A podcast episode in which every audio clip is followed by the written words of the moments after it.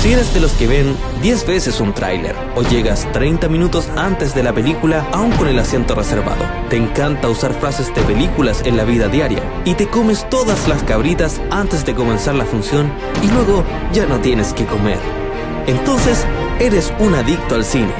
Para ti, que te emocionas, ríes, te asustas y disfrutas de una sala de cine, aquí comienza un nuevo capítulo del TAG Cinéfilo.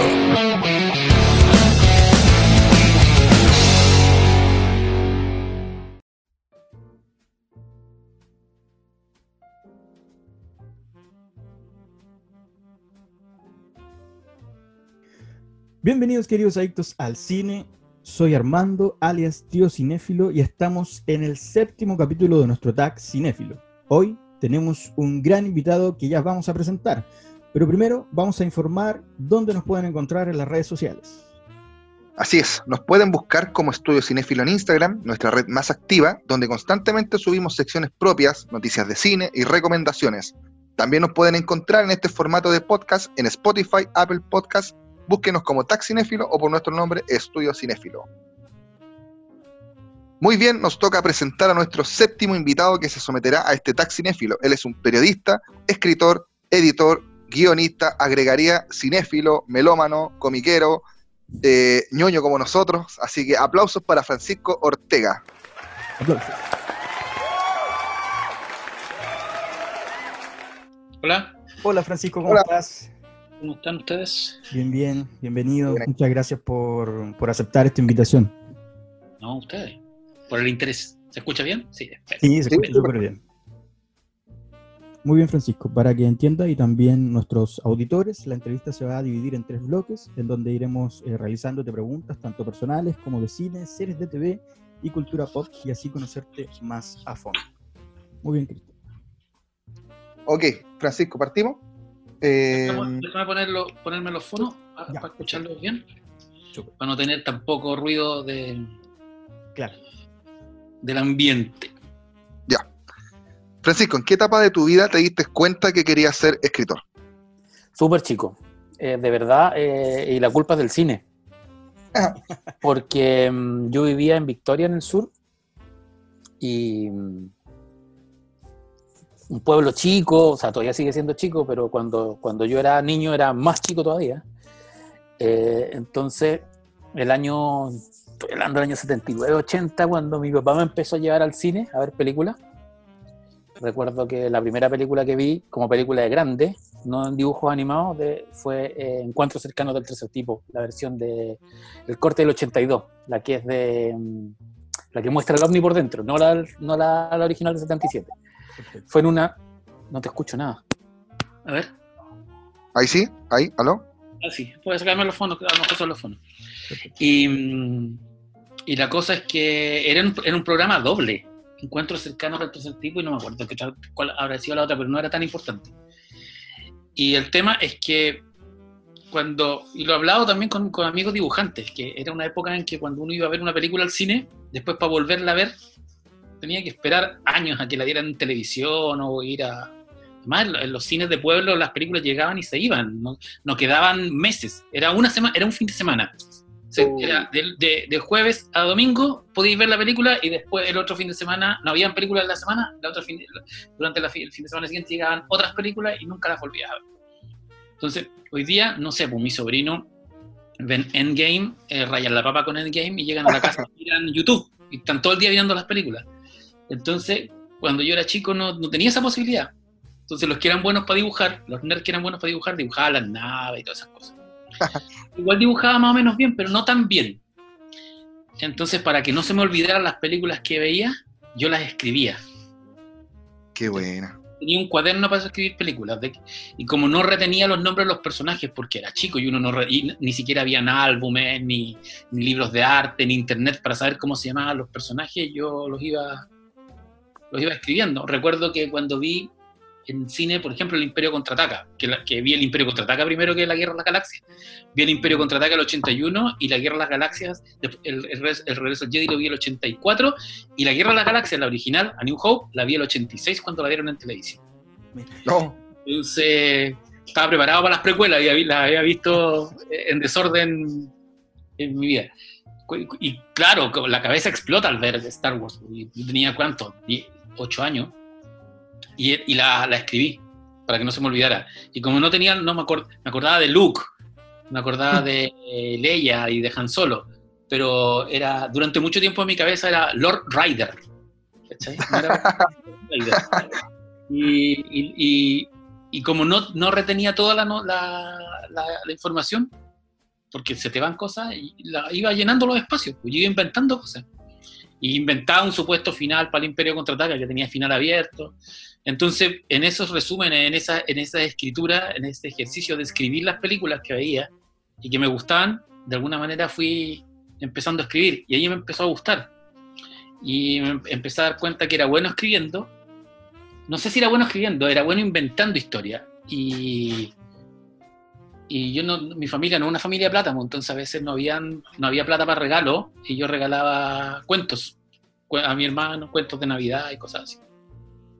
Sí, el, en base a lo que tú nos cuentas, el otro día subiste un video con unos tips de para poder escribir, o, si, eres, escritor, y de cierta forma eh, vemos reflejado esto que nos cuentas eh, de eso, porque tú explicas en uno de estos pasos, de estos tips, es ver una serie eh, de atrás para adelante, que me, llamó mucho la atención. Sí, es, que, es, una, es un tip para si tú quieres escribir, para aprender estructura de series. Si tú ya quieres pasar un poco y dejar de ser mero espectador y querés meterte en el, en el negocio, los en el negocio, en, en toda la cosa de empezar a escribir guiones, de partida hay talleres de guiones y te van a enseñar lo táctil, las claves y, más o menos cómo escribir, los giros y todas esas cosas que también las puedes aprender en, en, internet. Hay talleres súper buenos, gratis.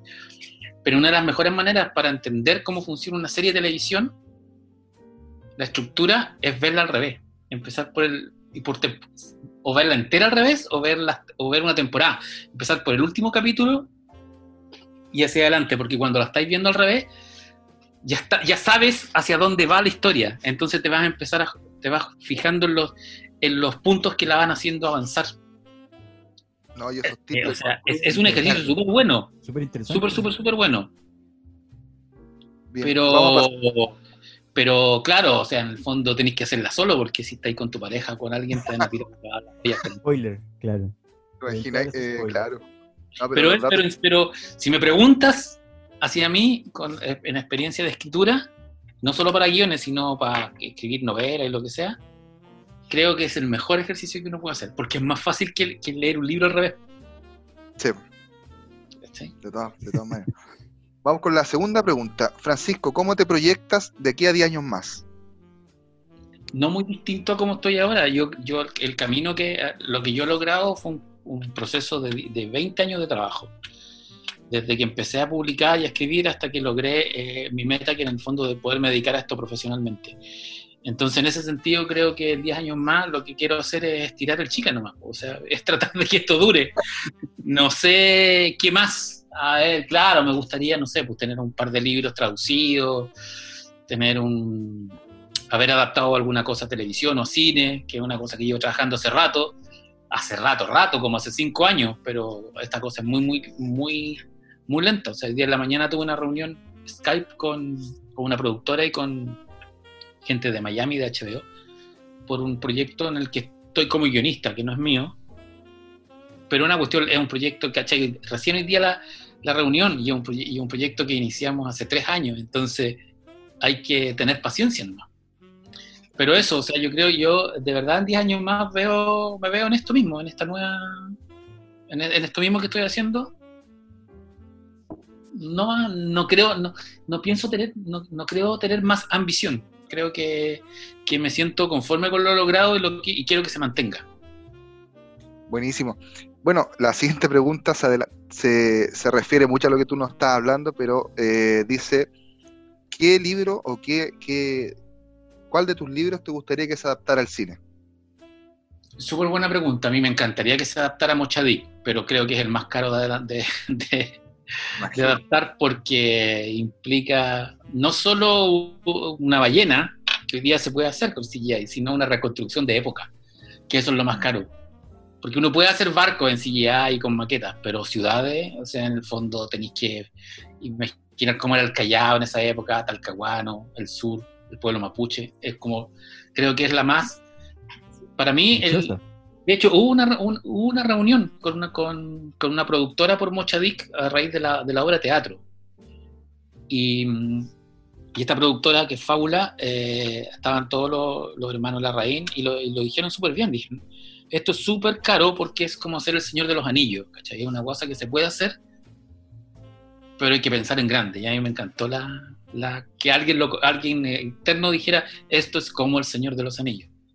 Porque claro, con Gonzalo lo decimos, pero por la interna, oye, esta cuestión es como el Señor de los Anillos, pero que alguien te lo diga sin haber escuchado esa, es como que te sube el ego. Eso, y me gustaría que se concretara la, la, adaptación a Logia o la trilogía de los Césares, que es algo que se está trabajando hace rato y que ojalá salga, porque creo que es una historia bien cinematográfica y, y que tiene, y, tiene, y es harto televisiva. Tiene buenos sí. personajes, tiene escenas de acción, tiene viajes, tiene ciudades, tiene misterios, tiene un montón de cosas. Eso me gustaría que se que se, que se lograra. Pero así si me preguntáis a mí, me encantaría Mochadic por una cuestión tolkieniana. Peter Jacksoniana. bueno. Eh, ¿Te gustaría realizar un programa relacionado con el cine o la literatura? Soy malo para pa estar en, en, pantalla, pero me gustaría estar detrás. ¿cachai? Como, que, como, como crearlo, pero que lo hiciera otra persona. No sé si un, creo que yo trabajé harto tiempo de crítico de cine y de crítico de libros y es algo como que cuando, cuando escribí el guion de Sarrienda y publiqué el, el número Kaufman dije yo voy a alejarme de la crítica porque en el fondo es raro estar el, eh, o estar con el, o estar con el Dios estar con Dios estar con el diablo entonces estoy como como lejano del, de, de, de, la cosa como activa de la crítica, la hago en redes sociales, recomiendo series, pero la libertad que me da recomendar lo que a mí me gusta es una cuestión que es súper valiosa. ¿sí? Súper, súper valiosa, porque antes cuando era crítico de cine, eh, fui crítico de libros en la Rolling Stone, fui crítico de cine en la Rolling Stone y fui crítico de televisión en la Capital y en la revista El Cable. Pero era un trabajo, como que uno no termina disfrutando tanto de ver, eh, no sé, pues uno sabe que hay películas que son que no son tan buenas, ¿cachai? que no tienen una calidad cinematográfica, no sé, pues la Bumblebee, por ejemplo, la última de Transformer. Si hubiera tenido que criticarla como cine, como crítico de cine, hubiera tenido que ir a que de otra estrella por esto, pero como la vi y la pasé bien, me mejor, es mejor pasarlo bien viendo una película, o viendo un cine, o viendo una, o, o, o viendo una serie, o leyendo un libro, leyendo un cómic que está desde una perspectiva crítica, porque uno cuando, cuando crítico tiene que tener criterio, tiene que, tiene que asumir un criterio estético de, de, de, de, apreciación de un producto artístico, y a veces ese criterio estético no tiene nada que ver con, con con lo que a ti te gusta, ¿cachai? Con lo que a ti te emociona.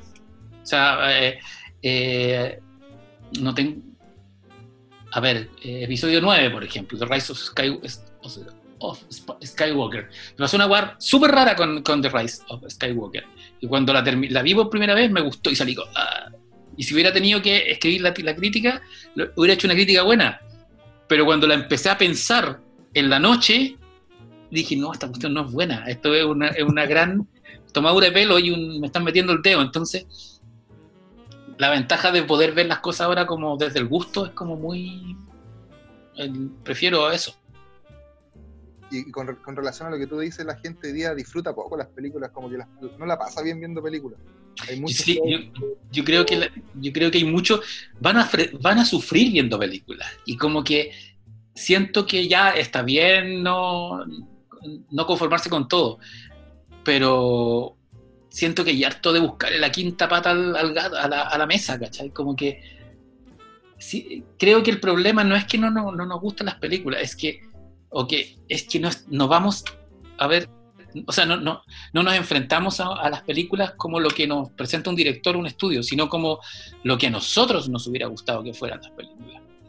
Y, yo veo las críticas, por ejemplo, a Endgame y a la última de Marvel que, que a mí me gustó y la pasé bien, súper bien, y me emocioné con la película.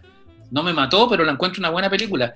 Y todas las críticas que veo de gente que la despedaza es porque no le dieron la película que él, ellos querían que les dieran. ¿cachai? Pero Endgame, por ejemplo, al lado de la Liga de la Justicia de Whedon, es una maravilla. o al lado de las películas de, o al lado de, no tengo idea, de X-Men 3 o de la última X-Men, es una maravilla. O, de las, o como eran las películas de superhéroes hace 20 años atrás. Entonces, creo que hay una cosa de quejarse de lleno, porque ahora tenemos mucho. O sea, imagínate que hace, hace ¿cuándo empieza la era Marvel? ¿El 2009 más o menos? 2008. Antes del 2009 teníamos una peli, una, ¿qué? Máximo cinco películas evento al año. Claro. Ahora tenemos 12. Más, a veces ni siquiera, a veces, a veces, yo creo, el año pasado tuvimos 24, casi dos por mes. Entonces, es tanta la, la oferta que uno termina mareándose y termina encontrando, eh, quejándose de lleno nomás. En ese sentido, Francisco, respecto al, al, género de superhéroes, ¿tú crees que se va en algún punto a sobreexplotar en el cine ese género? Yo veo que el, el género de superhéroes tiene la misma, veo que tiene la misma historia que el western. Y tienen hartas cosas en común. Son dos géneros originados en Estados Unidos, mitológicamente norteamericanos, porque el cowboy y el superhéroe son dos personajes mitológicos norteamericanos. Tiene un, un, origen muy parecido, amparado por, un, por, por, dos estudios, el western, en, la MGM y, la Fox, en, la década del, 20, en este caso Disney con, con Marvel y Warner con, con DC. Son eh, tienen la misma evolución, empiezan con, eh, empiezan con películas individuales y luego llegan a la a, Sam Peckinpah, que son las grandes, las grandes épicas. Y finalmente el, western fue, fue un género que reinó y reinó súper fuerte durante 25, 30 años, hasta que finalmente eh, comienza a decaer porque las modas pasan y yo creo que efectivamente va a pasar eso con el, con el género de superhéroes. Y después va a, venir, va a venir una deconstrucción del género de superhéroes, como, como fue con Clint Eastwood y con el cine, de, con el western de, Clint Eastwood y también con lo que hicieron los italianos en el Spaghetti Western. Tal vez venga un Spaghetti Comic, ¿cachai? medio no tengo, no tengo idea. Pero pero creo que, la, que lo que va a pasar con el, con el cine de superhéroes, no con el cine de cómic, porque son dos cosas distintas, es que va a tener una historia muy similar al western. Va a ir, en este momento estamos todavía en lo alto. Claro. Después de Endgame y lo que viene. Yo quiero, quiero saber qué va a pasar, qué, qué viene después, porque de alguna manera lo que ocurrió el año pasado con Endgame es un es como un punto álgido. Claro. Es el final de una época. Claro, eh, todavía DC no tiene su, su, su gran pico, no sé cómo llamarlo. Tal vez la versión eh, en serie de la Liga de la Justicia lo logre, tal vez no. Tal vez el nuevo Batman, qué sé yo. O quizás o quizás DC ya lo hizo, ya tuvo su gran hito con el Dark Knight, de, con la trilogía Nolan, que todavía sigue siendo un tótem y, una deconstrucción absoluta del mito del superhéroe. Como que vino después, como que las películas de Nolan deberían haber sido, son el Clint Eastwood de, del cine superhéroes, pero ocurrieron antes. Entonces, hay que ver qué pasa. Yo no creo que. Sé que hay planes hasta el 2021, pero. 2021, el 2022, pero a ver que uno, si esos planes se, se mantienen y cómo va a, y lo más interesante de todo es cómo va a responder el cine superhéroes a lo que, a lo que pasó este año con el COVID-19. Ah, Porque tiene sentido para las masas que van a empezar a ir al cine que te sigan vendiendo que personajes superheroicos de origen norteamericano salvan el mundo cuando Estados Unidos en el mundo real no está salvando a nadie. ¿Cachai? Eh, como eh, ninguna, o sea, Endgame, menos mal que se estrenó el año pasado, porque si fuera este no tiene sentido. Le hubiera ido como a la reverenda, porque no tiene patas ni cabeza hacer una película sobre una invasión extraterrestre y sobre el fin del mundo. Después de vivir el fin del mundo, yo creo que estamos viviendo un apocalipsis, pero somos secundarios. Somos como los que están, los que vienen, no sé, pues, ¿se acuerdan de la película 21, 28 eh, días después, el exterminio? Sí, sí. Somos los que viven en los, edificios que están al fondo de, de esos parajes de Londres desocupados.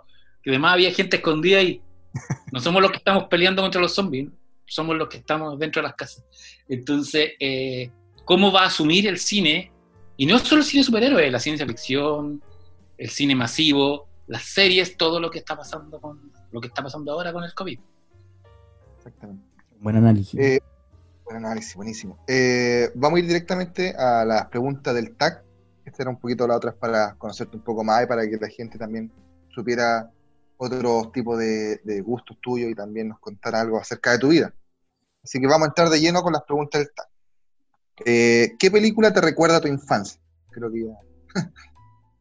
Ah, eh, mi infancia, mi infancia, no porque me haya pasado lo mismo, pero sí por el tipo de pueblo y todo, siempre cu- eh, cuenta conmigo, Stand By Me. Esa Ah, me recuerda a mi infancia.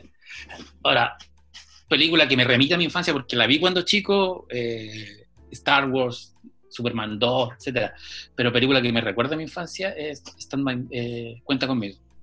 Un montón- el- los paisajes, el tipo de amigos. eh, o sea, no encontramos, nunca encontré un cuerpo ni nada, pero las tonteras que uno hacía en un pueblo chico se parecen harto a Stand By Me. Qué buena. Eh, ¿Cuál es la película que siempre te emociona, Francis? Súper buena pregunta. Yo tengo, yo creo que eh, siempre me emociona, pero así, onda a nivel de, de doler la guata, el retorno del rey, la escena de ustedes no tienen, no se te van a, arrodillar ante nadie. Esa escena del retorno del rey, del, Señor de los Anillos, para mí me, te juro, la veo y se me, me dan ganas de llorar. Y lloré en el cine y sigue funcionando. Yo sí, onda, digo, el, el Señor de los Anillos de Peter Jackson no ha envejecido ni un minuto en estos años. No, yo de hecho me, me volví a ver la trilogía, pero la edición extendida que no la había visto. Y ahora aproveché la cuarentena de verla y, y pucha que la disfruté de forma diferente. Ahora. No, no, y es que además se ve, se ve súper grande. Se ve la, la diferencia que tiene la trilogía de Peter Jackson, Señor de los Anillos, con la misma, con el Hobbit y con todo lo que se ha hecho después, es que está hecha desde una perspectiva humana. El punto de vista de la película es un punto de vista lógico. La cámara está donde puede estar una persona. Que eso es lo que difere. Por eso las películas de Marvel, cuando las vemos, nos parecen, no las terminamos de, ver como si fueran realistas. Porque la cámara se mueve como si fuera un dibujo animado, pasa entre medio las patas los gigantes, todo. Menos en Soldado de Invierno, que por eso es la película más realista de Marvel. Y, y eso yo creo es, es lo que le da al Dark Knight de Nolan ese sentido de que, ah, esta es una versión realista de un mito superhéroe. Porque la película está filmada como si fuera una película eh, policial, una película, un, un thriller convencional. Y El Señor de los Anillos está hecho como si fuera una, está filmada con el mismo punto de vista que tenían los grandes del cine épico de los años 30 y, y- y 40, 50. Ese es el Cecil B. DeMille. La cámara está, tiene, la cámara enfoca desde, desde, desde tú, a ti como espectador, tú ves esos gigantes. Tú vas en el bote y ves en los Argonauts las estatuas gigantes. Tú estás en la, en la, en, en en la ciudad, en Minas Tirith y miras eh, el- a, a los- a las tropas llegando. No estás dentro, igual hay escenas así, pero no estáis dentro mostrándote y, y- y cambiando de, de visiones, de, de puntos de vista imposible. Fíjate que la otra vez leía, esto no es mío, eh, leí un artículo que decía que por qué las películas de Marvel y las películas de DC del último tiempo no, eh, nos parecen creíbles y, cuando nos enfrentamos a ellas es como que miráramos un dibujo animado. Y la teoría es que no tienen perspectiva humana. Y, el- este tipo que escribía, que era un gringo, decía que la última película mainstream y digamos comercial que, que estuvo hecha desde perspectiva humana es la primera Godzilla, la de la de, de la nueva de Legendary, de la nueva trilogía, de la nueva serie de Godzilla. Que todo en, en esa película está hecha como mirando hacia arriba, como si los lo- el Godzilla fuera de ver- existiera de verdad. En la segunda Godzilla, en el Rey de los Monstruos, no, porque ahí es Godzilla el ojo. Entonces tú no te la crees. Y, y- y lo mismo ocurre en Pacific Rim, la de Peter Jackson, perdón, la de, de Guillermo el Toro, que también está hecha desde perspectiva humana. Y eso hace que se sientan distintas a estas otras películas que vienen. Qué buena. A mí me parece extraño sí que los hermanos rusos que lograron que, en que en Soldado de Invierno la película se vea absolutamente realista, y sigue siendo mi favorita de Marvel, eh, se pierda ese rollo realista que en, en Civil War se mantiene un poco, pero ya- bueno, supongo que Endgame, las últimas, tienen, eh, ya es una apoteosis, pues, entonces no había, había, es un grande éxito, ¿no? es, un- es como un disco grande éxito, no es una, no es una película, son puros hi- hitos, ¿cachai? Claro. No, y además que ya, yo creo que ya estaba planteada desde hace tiempo, porque de hecho ellos no eran los directores en un comienzo, entonces Claro, ya estaban sentadas las bases. Yo creo que ellos ya eh, por, por Civil War llegaron a, a- a dirigirla, entonces quizás no era un trabajo eh, em, como de autor de ellos, propiamente Sí. tal. Muy bien. Eh, Francisco, primer. Me ido por la rama en cada, res- en cada respuesta. No, como está que- bien. Está, está Ahí súper bien, está súper bien. Fascinado. Opening de serie que se te venga a la mente. opening de serie. Eh, Sabéis que me gustan los. A mí, yo soy pegado con los openings de las series animadas de los 80 con las que, con las que crecí. O sea, yo encuentro que Thundercats es un opening maravilloso. Y el de Robotech. Robotech era, era una serie animada que, uno, que tenía un opening que uno entraba como si fuera una cosa de, ver, como de imagen real. El de la- el el- todo el del Team Verso, de la, la serie animada de Batman, Superman, eh, Batman Beyond y la Liga, la Liga la Liga Ilimitada de una. Así de series, es raro porque como que ya no hay opening. ¿Se han fijado? Hay muy, series, hay muy pocas series que tienen opening.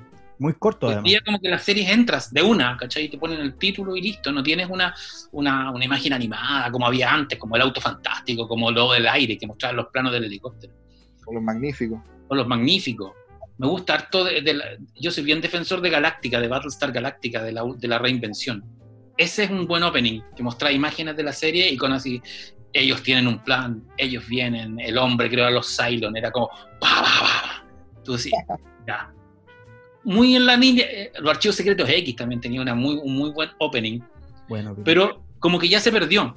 Creo que lo- el, eh, el opening se fue fumando cuando las series se convirtieron en, en arco, en, en- en series en tempo- eh, que básicamente la temporada completa te contaba una historia. Claro. Porque antes cada capítulo, au- aunque hubiera un arco, cada capítulo era una historia unitaria. Y aparte que, por ejemplo, uno mismo, de repente, antes tú tenías que ver sí o sí la intro, porque Sí. no había más. Entonces ahora en el Netflix te dice omitir intro, y uno muy rara vez se queda viendo la intro. Siempre le da Sí, y eso es terrible porque la intro es parte del trabajo y es parte de la moral de la serie. O sea, por ejemplo, yo me repetí entera en, en Netflix eh, Evangelion y no podía saltarme la, la intro, porque Evangelion tiene onda la intro, te dan ganas de bailar. hay que cantarla.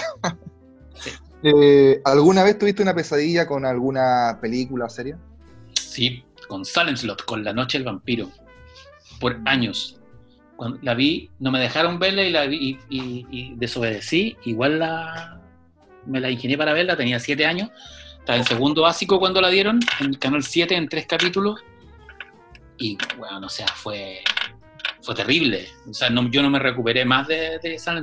Le tuve miedo a los vampiros hasta viejo. Dormía con la mano en el cuello porque además no eran no era como Drácula que, siempre eh, como cuando uno era chico y daba las películas de Drácula en la tele las películas de Drácula que daban eran películas de los años 50 con una sangre que era como media falsa entonces uno, uno entendía que era que era una cuestión falsa como de decorado las películas de la Hammer que hoy día me fascinan pero cuando chico uno las miraba como ya esta cuestión igual es fantasía, pero en la hora del vampiro en Sun Slot que aparte a mí me encanta es- esa confusión porque tú cachai que en la tele la dieron con el nombre, cuando la dio, la, tele- la dio Televisión Nacional, la dio como La Hora del Vampiro. Un año después se estrenó en cine una versión apretada, que era como película que se llamaba. No, en, el- en el TVN se llamaba La Noche del Vampiro, en el cine se llamaba La Hora del Vampiro. Cuando la repite eh, Mega, la da como eh, El Tiempo del Vampiro. Y después el libro se llamaba Sun Slot, entonces era como una. ¡ah! rarísimo. Pero pero me recuerdo haber visto y en esa, en esa serie, que ahora la vi de nuevo y me parece que es muy lenta, los niños se, se vampirizaban. Entonces había una escena donde un niño venía flotando en la noche y tocaba la ventana para que el amigo, el personaje principal, lo dejara entrar. Y tenía los ojos blancos y dientes y garras. Y ese vampiro, ese cabro chico vampiro, de mis imágenes de terror de niño, está ese, ese, ese cabro chico vampiro y, y la otra escena con la que tuve pesadillas años, y ya más viejo, porque la vi como a los 10 años, era con la aparición de Jesús al final de la profecía 3. Que Oh. muere el anticristo y se cae como un, una, hay, como un, un arco de una iglesia y baja una luz azul y aparece una silueta que es Jesús con los brazos abiertos. Y Jesús, pues, ¿no? es como que él viene a salvar el mundo. Pero la imagen y la música de viendo a Jesús ahí me da mucho más miedo que el anticristo muerto, que Demian muerto. Respecto a eso, disculpa Francisco, eh, ¿qué opinas del cine de terror en la actualidad? Que, que es sumamente distinto al de los 80. A mí el cine terror me interesa mucho porque encuentro que el cine terror es, es- es el cine que finalmente salva a la industria del cine. Porque uno es muy lucrativo, porque las películas de terror generalmente son baratas y ganan mucha plata. Creo que eh, me gustó mucho lo que empezó a pasar, lo que pasó con El Conjuro, que era una que cuando- la primera El Conjuro, una película adulta sobre maldiciones, sobre el demonio, sobre cuestiones que siempre funciona. Que después la chacrearon, eso es innegable, porque lo peor que pueda, le puede haber pasado al Conjuro es haber leído también, porque hoy día El Conjuro es un chiste. Es como, es cualquier cosa. Pero la primera Conjuro es una película que me gusta mucho. Echo de menos y películas como, como carpenterianas, películas que, se tomen en serio el género del, terror, que vayan más allá del efecto del efecto golpe. Lo más interesante que he visto en el último tiempo es Hereditary, Heredit- Hereditary y, y, y lo- y La Bruja, El Faro, que no sé si es de terror, no sé lo que es El Faro, es una experiencia. Midsommar también me gustó, a pesar de que no lograba apartarla del, del- hombre mimbre, pero creo que por ahí hay una cuestión, hay una búsqueda interesante del terror como, como respuesta a, a lo que pasa en el día a día, que eso es lo que, que esa es la gracia del terror. O sea, las películas de zombies de George Romero son una respuesta a la Guerra Fría. Eh, creo que ahora vamos a llenarnos de películas de terror que de alguna manera van a ser metáfora de lo que está pasando con el COVID. Eh, ¿Cómo estamos de tiempo, Armando? ¿Bien? Sí, alcanza a hacer la- las dos preguntas que, que faltan. Esta parte. Sí. Bien, película o serie inspiradora que nos pueda recomendar. Película o serie recomen- a mí- Yo voy a recomendar mi película favorita de la vida, que es Encuentros cercanos del tercer tipo, porque encuentro que es una película que tiene, eh, lo tiene todo. Es una película que hoy día es imposible hacer, porque básicamente es una película que, que tiene un héroe de, de 30 años, es medio guatón, y además eh, se está divorciando. Entonces no tiene nada de lo que hoy día te pide la industria del cine como un héroe. Es una película que que trata temas súper importantes más allá de los ovnis, los problemas de pareja, el problema de ser padre, el problema de, de- confiar en las autoridades, el- el- el dilema y el drama de sentirse raro, y todo construido en un viaje, en, un- en una película que es una misión, un- que es básicamente una película súper hermana de 2001, porque es lo mismo que 2001 pero en la Tierra. O sea, un tipo, a- aparecen señales en distintas partes del mundo, mucha gente va buscando esas señales, eh, y el protagonista es el héroe que, que encuentra donde ocurre esto en esta, en esta montaña, que básicamente bajan los ángeles, como una mucho, mucho simbolismo en la película. Pero creo que es una, es una, es un- es una película que yo, para, es una de las películas que yo encuentro que tienen estructuras perfectas. La estructura es perfecta, la- el uso de la música es perfecto, la luz es perfecta. Una película que es, que es una clase, es una película que hay que ver porque es una clase desde, el- desde la primera escena hasta la última escena. Todo lo que pasa en la película pasa por algo y pasa en los minutos que tiene que, para- que pasar para que tú no te pierdas de la, de la atención. Es, una, es, un, es un guion, pero preciso. Con respecto, Francisco, me voy a salir un poquito. eh, tú, tú mencionas que eh, es eh, como que descienden los ángeles, ¿cierto? Es como simbolismo. Y cuando empiezas tu libro del alienígena, eh, Ancestrales. Ah, alienígena chileno, alienígena ancestral en la history. dices que no, no crees en extraterrestres. Algo, algo. Sí, no creo en extraterrestre, pero creo en ovni. Y de hecho, en tu, en tu podcast, eh, como que profundiza. No, o sea, no, no profundiza y me quedé con la duda. Y dije, ¿por qué? Quedé como. como eh, quiero saber por qué tú dices que no crees en los extraterrestres, pero sí en ovnis. No, a ver, mira, voy a aclarar. No es que no crean extraterrestres, yo creo que es que matemáticamente imposible que seamos la única especie en el inteligente en el, en- inteligen- inteligente en el universo. Creo que eh, es más inquietante y más, y más terrible que llegáramos a tener la seguridad de que somos los únicos. O sea, que, bueno, si somos los únicos es como para pegarnos un tiro. Eso me parece más terrible que la, que la, la probada existencia de otras civilizaciones. Lo, lo que me pasa es que cuando yo abordo el fenómeno ovni, creo que se trata de otra cosa. No, a lo mejor hay manifestaciones extraterrestres en los ovnis, pero creo que la mayoría de los, de los sucesos relacionados con este fenómeno tienen que ver con mala identificación de astros, pruebas militares secretas, eh, experimentos militares secretos y también con la existencia de realidades paralelas o, realidades que no tenemos idea. Que yo creo que a medida que el hombre se va haciendo inteligente y se va convirtiendo en civilización, va perdiendo esa cosa abierta a los distintos planos de la realidad, que, eh, que se explica por la, por la creencia, por creencias universales, como los demonios, como los fantasmas, como los duendes que están en todas las, que están en todas las, en todas las culturas. Yo creo que efectivamente hay duendes y que hay gente que los puede ver, pero no todos los podemos ver. Porque tiene que ver con un lado de. Y, y no sé si- y los duendes no sé si sean criaturas del mundo físico. Yo creo que son. Se cruzan realidades nomás, multiverso. Y de repente podemos ver, podemos sentir. Y hay gente que puede y hay gente que no puede porque tiene que ver con cómo se, cómo se mueve el mundo, cómo es cada uno. Y creo que el, el fenómeno ovni tiene un poco de eso también. Es un fenómeno paranormal que no entendemos y que es probable que nunca entendamos. Porque a lo mejor no se tiene que entender nunca. Como que los misterios, los misterios no tienen por qué resolverse. Es la gracia que existen. Eh, y hay otra parte de los ovnis que obedecen efectivamente a, la- a pruebas militares secretas que se hicieron en Chile, en Estados Unidos y en el resto del mundo. En Guerra Fría y ahora, incluso. Bueno, en el podcast ahí igual le explican más o menos bien esto y, y había quedado, dije, oh, sí. Sí. De hecho menciona... Ahora, por ejemplo, estaba, estaba hablando con, ah, no ahora, hace unos días estaba hablando con un ex oficial de la Fuerza Aérea y me decía que efectivamente en el norte de Chile eh, hubo tratos con, los, con los norteamericanos y se probaron en el norte de Chile en vuelos secretos aviones experimentales. Y él me dice, yo vi triángulos negros que volaban en la noche, que eran aviones de la Fuerza Aérea Gringa, pero que la, eh, orden era que eh, difundir en, en la prensa local de Antofagasta, de Iquique, de Arica, que se veían ovni, porque había que disfrazar estas pruebas militares con ovni, que es la forma más fácil de disfrazar eh, eh, objetos voladores no identificados. O sea, imagínate, pues, el área 51, 51 en el desierto de Nevada, lo ocupaba la CIA para, para pruebas de vuelos espía. Dos aviones, el U-2 y el A-12 y los, los mandaron a, a no pintar, mantenerlos en el, en el aluminio original.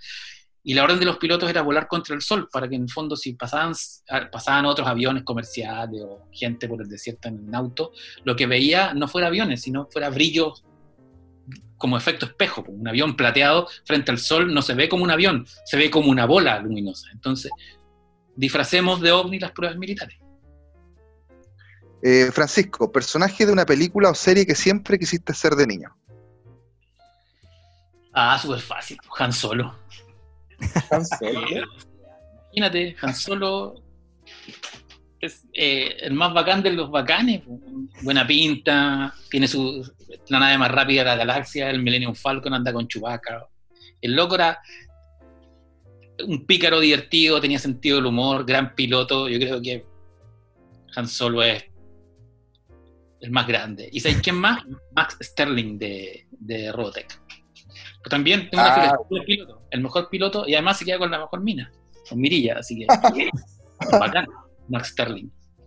Y su Varitech azul era increíble. Oh. ¿Tú tienes unos Varitech también por dentro de tu... Sí, tengo, unos- tengo un par, tengo, tengo uno grande y como la colección de esos chiquititos que salieron hace un par de años, que es como cala. Y tengo un SDF1 que se me cayó y se le se, se quebraron los brazos así.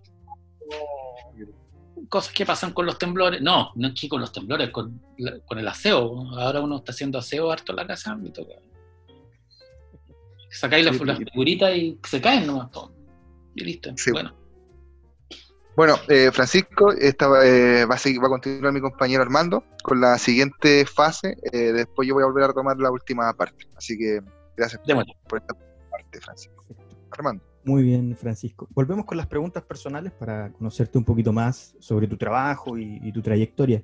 Y en ese sentido, la primera pregunta, eh, me gustaría que nos pudieras comentar sobre la historia que inspiró tu libro Mochadik. Ah, la he contado tantas veces.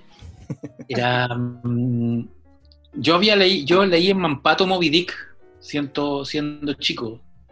En la revista Mampato venían libros resumidos en las primeras páginas. En cuatro páginas, cinco páginas. Y como que Lo leí como a los 7, 8 años, en una época en que estaba como obsesionado con todos los animales grandes, con las ballenas, los dragones, los dinosaurios. Y esa historia a mí me, me impactó heavy, muy, muy heavy. Y después, un par de años después, descubro en, otra, en una revista antigua, en unas selecciones del Reader Digest, del año 57, estaba en la casa de una tía en el sur, un artículo que decía que Moby Dick era chilena, se había basado en un mito chileno que se llamaba Mocha Dick. Y yo de verdad no entendía por qué esa historia no me la contaban en el colegio. O sea, en el fondo, se trata del monstruo marino más famoso en la literatura, del libro en inglés más importante después de Shakespeare y que no te lo cuenten. Y siempre me llamó la atención que, nunca, que, hubieran tan que hubiesen tan pocos artículos, reportajes sobre el tema.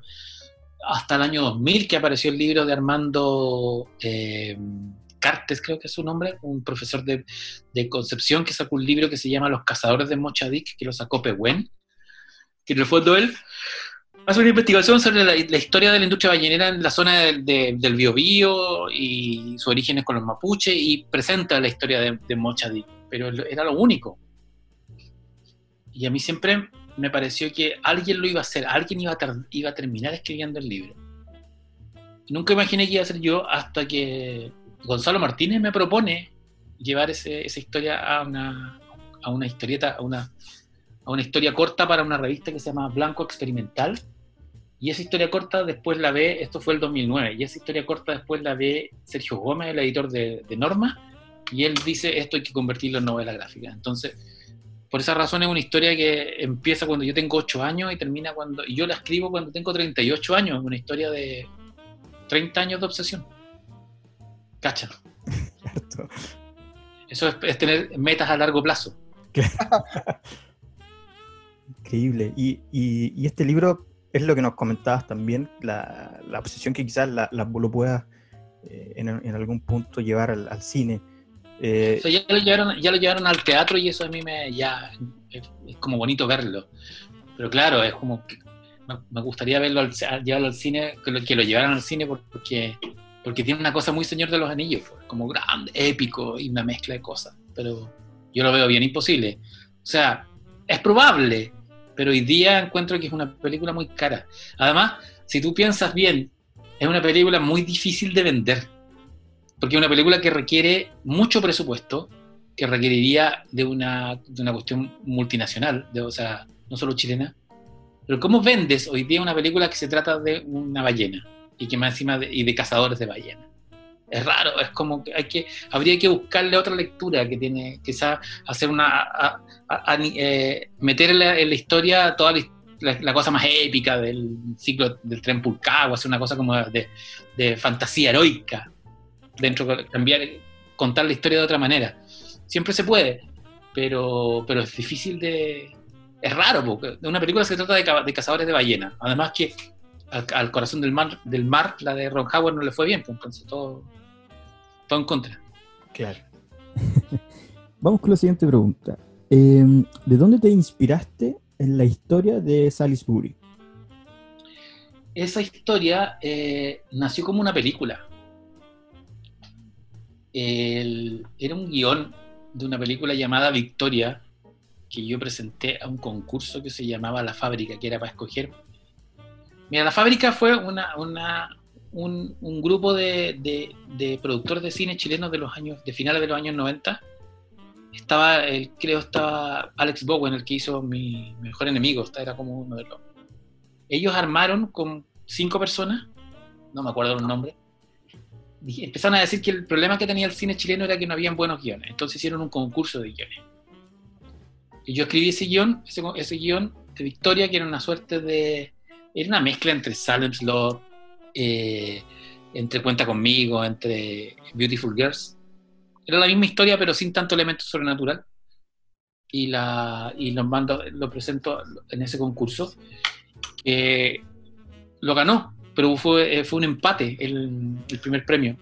Eh, lo ganó, fíjate que lo ganó Daniel Villalobos, el autor del Sur, el, que el guionista del club, con una historia eh, que se adelantó a Baradit, era una ucronía en la época de Allende, pero sin cinco, era un, eh, no había golpe de Estado del 73.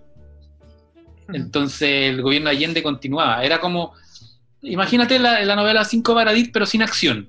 Era como un drama en un Chile donde no hubo golpe de Estado y, el, y, el, y la UP continuó hasta el 76. Y a Bowen le, gustó, le gustaba Victoria. Y después, me, como al año, de- me dijo si él, si él la podía filmar. Pero necesitábamos plata, así que lo mandamos a- la mandamos a- al Corfo y ganamos el Corfo también. Y ahí ganamos harta plata para hacer la preproducción. Y se hizo un tráiler, se filmó en Victoria, se, hicieron, se, se- se hizo una decoración de una casa embrujada acá en Santiago. Pero esos típicos trailers de Corfo que no se pueden mostrar, porque quedan ahí. Y, mm, y, el, y se hizo, se hizo una corrección de guion, se hizo un casting. Estaba Benjamín Vicuña en el casting, creo, definitivo. Pero finalmente no se consiguieron las platas para la postproducción. Y después se empezó a alargar, alargar, alargar, alargar. Y llegó un momento en el año 2011 que yo dije, eh, le dije a Bowen, ¿sabes qué? Voy a agarrar la, la novela, el guion y lo voy a convertir en novela. Y, y al convertirlo en novela, eh, volví para atrás y empecé a buscar eh, leyendas mapuches que me pudieran servir para que los, los fantasmas que aparecían en el guion original, no, en el guion original no, no tenían que ver con mitos mapuche, eran como fantasmas en general. Me pudieran servir para la, para la, la construcción del, de la novela, que tenía que ser, que ya la novela puedo meter más elementos que, que, que, el guion de cine. Y estaba escribiendo el libro cuando me entero de... Cuando está, mira, estaba escribiendo el libro cuando estaba haciendo, forma paralela, la historia de Chile en cómic que hicimos con, con, con, un equipo de dibujantes para la última noticia. Y en el proceso de investigación, en lo que es todo el proceso de la pacificación de la Araucanía, encuentro la historia de Lord Salisbury, que era el primer ministro in, eh, inglés en la década de 1890, que él había sido ministro de Relaciones Exteriores en la durante la Guerra del Pacífico de, de, Inglaterra. Y él fue el que se preocupó de, de, darle a Chile las mejores armas para la Guerra del Pacífico. Entonces, 20 años después, en 1890, Lord, Lord, Salisbury, se convierte, Lord Salisbury se convierte en primer ministro de Inglaterra y el presidente Balmaceda le manda una carta y le dice que en su honor va a cambiar, va a bautizar uno de los nuevos pueblos que se están fundando en la frontera. Y esos nuevos pueblos eran Victoria, Lautaro y Temuco. Uno de esos tres. Entonces cualquiera de esos tres se pudo haber llamado Lord Salisbury. Esa carta nunca se supo si llegó porque entre medio vino la revolución de 1891 y ahí todo cagó.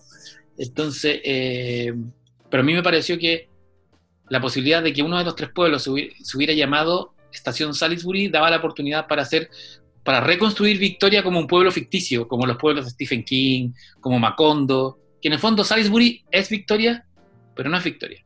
Entonces, el libro, y le cambié el nombre al pueblo, le di harta vuelta y lo, lo presenté a, For, a, Forja en ese tiempo. Y en Forja me, eh, me, pidieron cambiar el título porque encontraron que Salisbury era un título muy poco comercial. Entonces, así apareció la primera edición como El horror de Berkov. Pero ya después, cuando, el 2017, cuando fue reeditado por Planeta, eh, pedí que mantener el título original de Salisbury. Ay, Salisbury, eh, bueno, yo, yo llegué, te, te, empecé a conocer por Salisbury y recuerdo que es de esos libros que, que no pude parar de leer, así. Qué bueno. Que, ¿Sabéis que Sal Salisbury es de, quizás es menos popular que Logia, que Andinia, que todos esos libros que, que, que fueron muy grandes a nivel de popular, pero tiene una, entre los, entre los lectores se, se da algo súper especial con Salisbury, como que, lo, como que todos lo recomiendan, es un libro de boca a boca, súper, como, como que hay una fidelidad mucho más grande que con los otros más bestsellers. No, de hecho, de hecho cuando, cuando empecé a leer me pasaba esto que, que me imaginaba la casa, después tú subiste una foto, creo, de, de la casa que inspiró en Victoria también a, a, Salisbury y, recuerdo que me lo leí, creo que como, sin mentir, como en dos o tres días, porque justo, justo me pasó que me enfermé y lo leí, y así como, oh, pero me, tenés que leerlo, tenés que leerlo, a todo. Y me pasaba esto, que, que me imaginaba todo eh, de esos libros que son súper, súper fascinantes de leer, son súper, eh, te, lleva, te, te, lleva la imaginación a tal punto que, que, te meten en el pueblo, te meten en, en los personajes incluso, así, buenísimo. Muchas gracias. Yo le tengo harto cariño a Salisbury. Mucho. Es un libro súper personal. Es un libro que es bien biográfico, con terror. pero es un libro súper personal. Qué buena. Respecto a mm, tu, tu programa en el podcast, queremos que de alguna forma eh, las personas que escuchen nuestro podcast también pasen a- al tuyo en emisor podcasting y entonces para que nos puedas comentar sobre lo que, lo que realizas ahí. Mira, el, el- programa de en el emisor podcasting que se llama La Ruta Secreta tiene que ver que cuando, cuando las radios del 3 se forman este equipo de emisor podcasting, llaman a harta gente y, y nos llaman con, con Baradit, con Jorge, con la posibilidad de resucitar desde el fin del mundo, que era un podcast que nosotros hicimos junto el año entre el año 2008 y el año 2010 que era, un- que era, que era básicamente eh, todos los libros de Jorge, La historia secreta de Chile, vienen de ese podcast. Y todos mis libros, de alguna manera, vienen de ese podcast. En ese, en ese, en ese primer podcast, eh, Jorge hacía la parte histórica, yo hacía la parte más misteriosa. Entonces, la idea de, de Sergio Fortuño, que, era el, que es el, el- el jefe ahí de, de emisor, era dividir desde el fin del mundo en dos podcasts. Que Jorge hiciera el histórico y yo hiciera el más, el más mis- misterios pero a medida que fuimos avanzando con el, con el podcast misterioso, no- yo fui tratando de, de- de hacerlo más narrativo, más parecido a lo que, a lo que hacían esas- esos antiguos programas radiales del Pato Varela en Radio Portales, de, Radio teatro. del mismo Doctor Mortis, de contar historias y, y me- y ponerle efectos especiales y entrevistas y música, música relacionada. Y eso es, eso es la- y, y el nombre de la ruta secreta es un homenaje a un libro de, de Javier Sierra, un escritor español que somos amigos y que yo le estimo mucho porque es un tipo que me ha apoyado harto en, en lo que yo estoy haciendo, sobre todo en llevar los libros a España. Y él tiene un libro sobre misterios que se llama La Ruta Prohibida. Me parecía que poner la ruta prohibida era mucho, así que le puse la ruta secreta. Justo el libro, el, el podcast salió cuando yo estaba presentando el Cáliz Secreto. Y, cuando, y el Cáliz Secreto no se llamaba así, tenía otro nombre, y un editor mexicano dijo que la palabra que había que ponerle era secreto porque era la palabra más sexy del mundo. Porque si tú pones secreto, tú... Genera Dije- incertidumbre. Entonces, justo fue en la época y por eso se le, le puse la ruta secreta. Pero claro, es un, es un recorrido por, por misterios, por ovni, fantasmas, demonios. Ahora, esto- ahora debería subir la próxima semana la isla Friendship. Entonces, como que hay por lo menos grabado hasta agosto. Porque como la, por la pandemia no, no se pueden hacer entrevistas, entonces todo es como in- in- interno. Claro. Perfecto. Así que los dejamos a todos invitados para que Sí. pasen ahí al, al podcast de Francisco. Perfecto. Emisor podcasting y ahí dentro la ruta secreta. La ruta secreta, exacto. También está en Spotify, así que ahí también lo pueden. Están todas, están todas las, creo que están todas las plataformas. Se puede, eh, yo creo que es más fácil por Spotify. La gente, Sí. Spotify se ha convertido en una suerte de Netflix, como que la gente en el fondo pregunta eh, si está en Spotify, no pregunta, o, o pregunta si está en Netflix, no pregunta si está en otro, En otra plataforma, claro. en, otro en otra plataforma. Perfecto, Francisco. Seguimos con las preguntas del TAC. Y la primera es: ¿Cuál es tu director favorito? Mi director favorito es Spielberg, pero así te lo digo, así de una, sin pensar.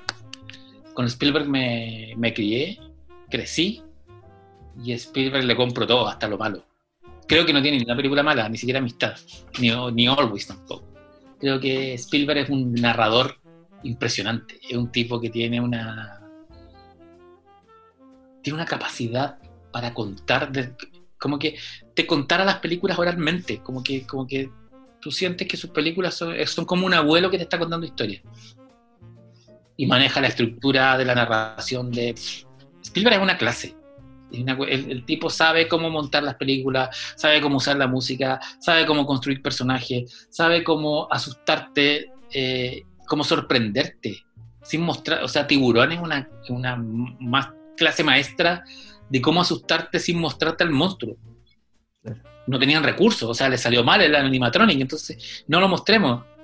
Y funciona perfecto. Tiburón funciona increíble. Jurassic Park es un peliculón. Uno, uno vuelve a revisar Jurassic Park y dice, loco, qué, qué película más gigante. Los dinosaurios todavía parecen de verdad en Jurassic Park. Comparar Jurassic Park con la Jurassic World y decir, "Ay, no tienen nada que ver. Tienen un- una mística increíble, generalmente. Sus películas. Y en ese caso, al- algunas películas que puedas mencionar de él que, mm, que siempre las tienes ahí como, como de Bueno. Encuentro Cercano, Tiburón, ET, eh, Jurassic Park, las Indiana Jones. Mira, estoy, estoy nombrando todas. Inteligencia Artificial, es una película que la encuentro Wow. muy buena. muy buena, que es un- una gran eh, vuelta de tuerca al- a, a la historia de Pinocho, que ya estaba en Encuentro Cercano, así que eh, creo que de alguna manera es un, es una- es un diálogo. La Guerra de los Mundos, la, vi- la volví a ver el otro día y me parece mm, súper buena. Eh, la ¿cuál? Puente de Espías también es de él también. Eh, Cuando, incluso cuando ve, cuando, cuando está en un, en un registro realista, Spielberg es súper potente. La, de- la lista de Schindler, ¿no? Eh, Rescatando al soldado Ryan. eh, no, Spielberg yo creo que es el gran narrador de cine- del, del cine masivo de los últimos años. Minority Report, no sé si la viste. Que una, También, También se me fue. Muy, muy buena. O sea, los primeros 20 minutos de Minority Report son una joya. Como que los planos de, de narración y de realidad que te estaba mostrando, la- cómo te muestra el futuro.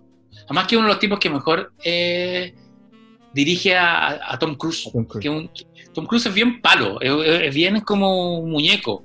Pero cuando Tom Cruise es bien dirigido, puta que se nota. Y Spielberg lo ha sabido dirigir muy bien. Qué bueno. Genial. Y en, en ese sentido, ¿qué película te ha dejado impresionado por sus efectos especiales? Eh, en su época, Jurassic Park. Jurassic Park, cuando yo la vi el año que se estrenó, era loco. Estos son efectos, estos son dinosaurios de verdad. Cuando aparece el brachiosaurio, el primero, es como. Sí. Y de ahí yo diría que Matrix. Matrix. Que Matrix, mira, te voy a contar una anécdota de Matrix. Matrix se estrena el, el- el año 99 y es el. Y una película piola, era una película de dos directores que nadie conocía. Ese año se- era el, el estreno del episodio 1 de, de- de Star Wars, todo el, era el gran evento. Y Matrix, cuando se estrena en Chile, yo trabajaba en la zona de contacto del Mercurio en esa época. Eh, llega Matrix, era del, era del sello UIP, y se la empiezan a ofrecer a distintos medios para hacer avant premiere y toda la... Nadie la quería. No, Keanu Reeves, un actor que no, no viene, viene en baja. ¿Quiénes son estos tipos? Nadie quería Matrix. Eh, la radio concierto la rechazó, el canal 13 la rechazó, todo el mundo rechazó Matrix. Y la zona de contacto era el, su- el suplemento juvenil del Mercurio. Y llega y fuimos la última. Y, de hecho, nos invitan a ver Matrix. Habíamos dos personas viendo Matrix. A nadie le interesaba la película. Dos personas. En un cine. No, no, Matrix, ¿qué es esa weá? Era como, ¿qué es esa hueva? Y yo la vi, weón, exploté. Fuimos a verla con un, con un ami- con un amigo, con el editor, con Hernán Díaz. Le dijimos, ya, nosotros queremos hacer algo, artículos y toda la cuestión, y, y hacer una band premiere. Calentaba tan poco Matrix que la band premiere de Cinemark nos pasó a un cine del centro, el Gran Palace, que ya no existe, para hacer una band premiere de una película de esa envergadura un sábado a las 10 de la mañana. Como A matiné. nadie le importaba Matrix. Y la gente que fue a esa van premier ni siquiera llenó el cine. Oh, De hecho, yo tuve que invitar amigos, compañeros de universidad, el Dr. Zombie que en ese tiempo vendía cómics, la Crazy Comics, para que vieran Matrix. Y empezó un boca a boca, un boca a boca, un boca a boca, un boca a boca, un boca a boca, un boca a boca. Escribí yo la crítica para el weekend de Matrix y le puse cuatro estrellas. De hecho, el editor me dijo, pero ¿cómo le pones cuatro estrellas? O sea, cinco estrellas a una película de ciencia ficción. Loco, la película estuvo en Chile dos años en cartelera. Matrix 1. Wow. Después hicieron artículos en artes y letras sobre la filosofía y Matrix. Pero Matrix fue una weá que no la quería nadie. Impresionante. Y, increíble. y es una película que igual los primeros minutos muestra mucho y el espectador queda con esa intriga hasta, hasta que después se va dilucidando lo, la... Claro, Y, y Bueno, que es el- casi a la primera la escena de. Matrix es como. Son superhéroes, qué, mierda, porque cuando agarran a, a Trinity A Trinity, exacto. y después la película se vuelve, entra a una, una cuestión, a una fase de normalidad, hasta que eh, le ponen, a- llegan estos los, los agentes a perseguir a Neo en el, en la oficina. Claro. Y ahí comienza a ponerse todo raro. Entonces, como tú decís, pero la película Matrix 1 sigue funcionando muy bien, pero es curioso, nadie quería esa película en Chile. Estuvo a punto de no estrenarse en Chile. Y después el éxito. Qué buena historia. Así que puedo decir, me deben Matrix. claro. Eh, vamos con la siguiente pregunta. ¿Cuál es tu actor favorito? Mi actor favorito de toda la vida, yo creo que es. eh, ah, eh, es. Oh, Richard Dreyfus. Sobre todo por Tiburón y por Encuentro Cercano.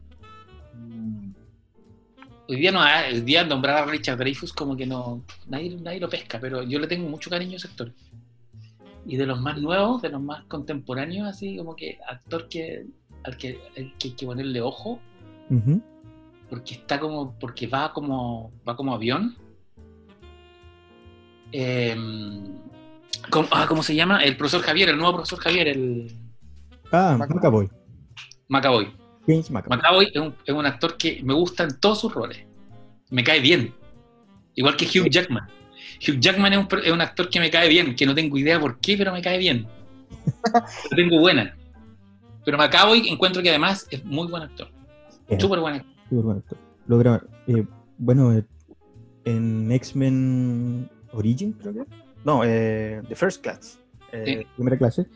Está con Fran Desser, no, no recuerdo el nombre de, de su compañero.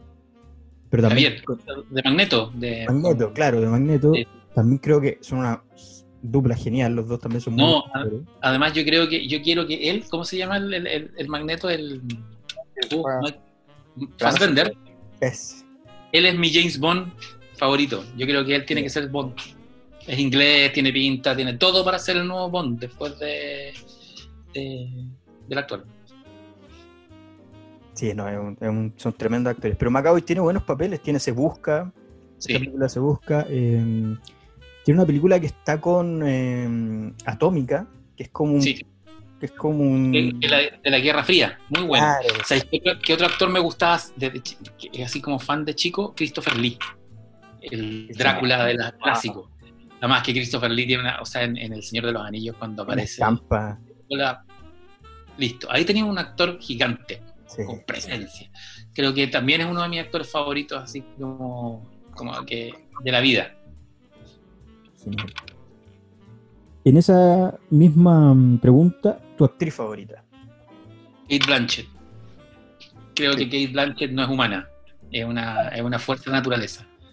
Kate Blanchett eh, funciona en películas de, de ar- artísticas, películas de autor y en películas comerciales y le, y le pone dignidad a lo que sea.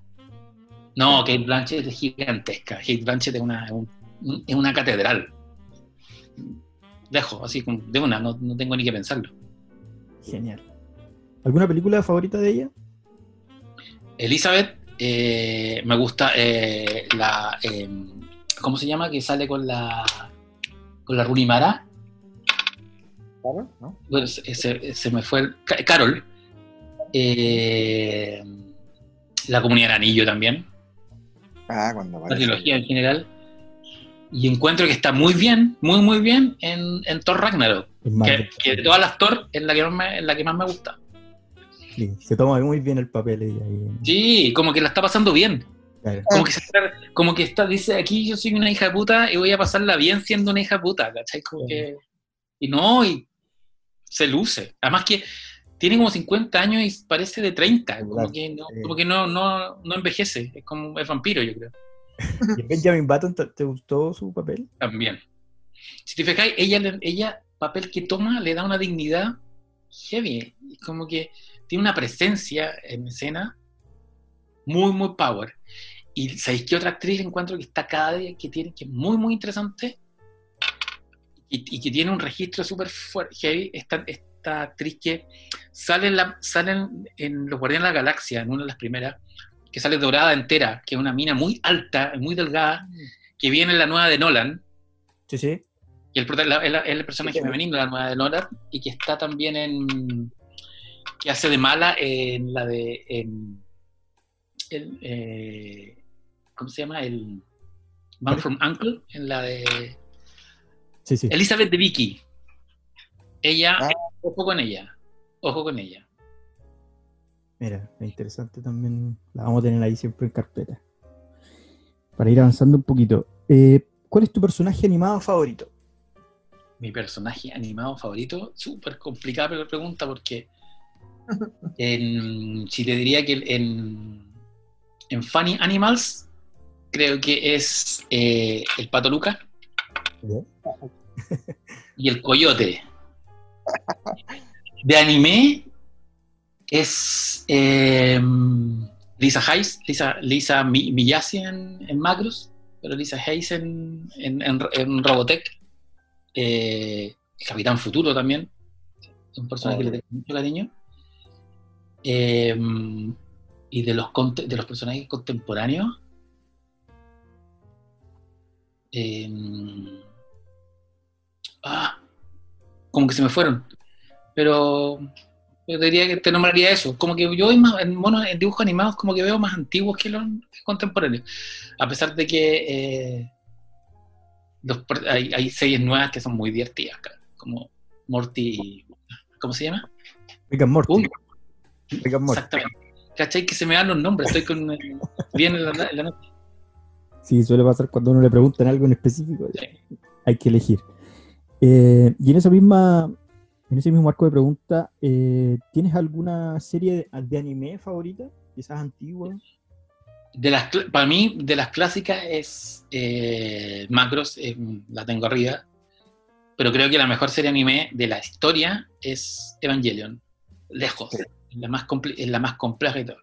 No así la las mejores películas, que ahí, eh, ahí, ahí me gusta mucho una, una película de, de inicio de los 90 que se llama eh, Las alias de Joneamis, que es, una, es como una ucronía en- de ciencia ficción, que que, pare- que es muy Miyazaki, pero no es Miyazaki, es del mismo estudio de, de Evangelion, de Gainax.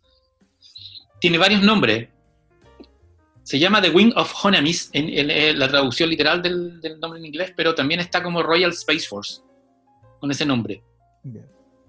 Es una película de ciencia ficción lenta, lenta como río de manjar, pero preciosa. Y tiene unos, unos los, dise- los diseños son increíbles. Toda la escena del despegue de, lo- de la nave espacial, porque es la historia de una carrera espacial. Imagínate en un, en un mundo donde pasaron de la, de la Edad Media a la exploración del al espacio. No hay revolución industrial. Entonces, eh, hay, un grupo religioso que son los astronautas que van a, que van a salir a órbita. Entonces, la construcción de un- del cohete es todo hecho con tecnología de vapor. Es muy bonita la película. Y además hay una guerra que es como que... eh, de hecho, ocurre en otro mundo. La película empieza otro mundo, otro lugar. Y para mí, junto con Akira, son hitos absolutos. Y me llama, siempre me ha llamado la atención que muy poca gente cache y muy poca gente valore The Wing of Honemis. Anotada. La vamos a investigar ahí para poder hacerle algún análisis. Em, vámonos al plano nacional. ¿Qué película chilena te gusta? El- me gusta El Chacal de Nahuel Toro. Me gusta eh, Palomita Blanca. Me gustó mucho El Club. Encuentro que El Club es, es una película de terror sin ser una película de terror. Pero creo que el cine nacional todavía tiene una deuda muy grande con el género. Todavía no, no hay, hay, poco, hay poco riesgo en terror. Hay un solo director de terror, dos. Y, eh, y Chile tiene un potencial de hacer películas de terror heavy, pero hay que hacerlas bien. No voy a decir más, no voy a decir más para no entrar a pelar. Y para cerrar un poco en la sección, me gustaría que nombraras tres películas favoritas, quizás exceptuando las que ya nos has nombrado, pero de todos tus tiempos, como esas que, que las tienes ahí en, en- en ¿Sí? Tres películas favoritas. The Apartment, una película de, años, de los años 60 de Billy Wilder, una comedia romántica muy oscura, muy, muy siniestra, muy mala leche, con Jack Lemmon. Yo creo que es la base de las películas románticas. De las comedias románticas sin The Apartment no existe nada, ni siquiera series como, eh, como Friends o eh, eh, o, Seinfeld o, o todas, las, todas las comedias de aquí. Creo que es un, un santo grial de todo.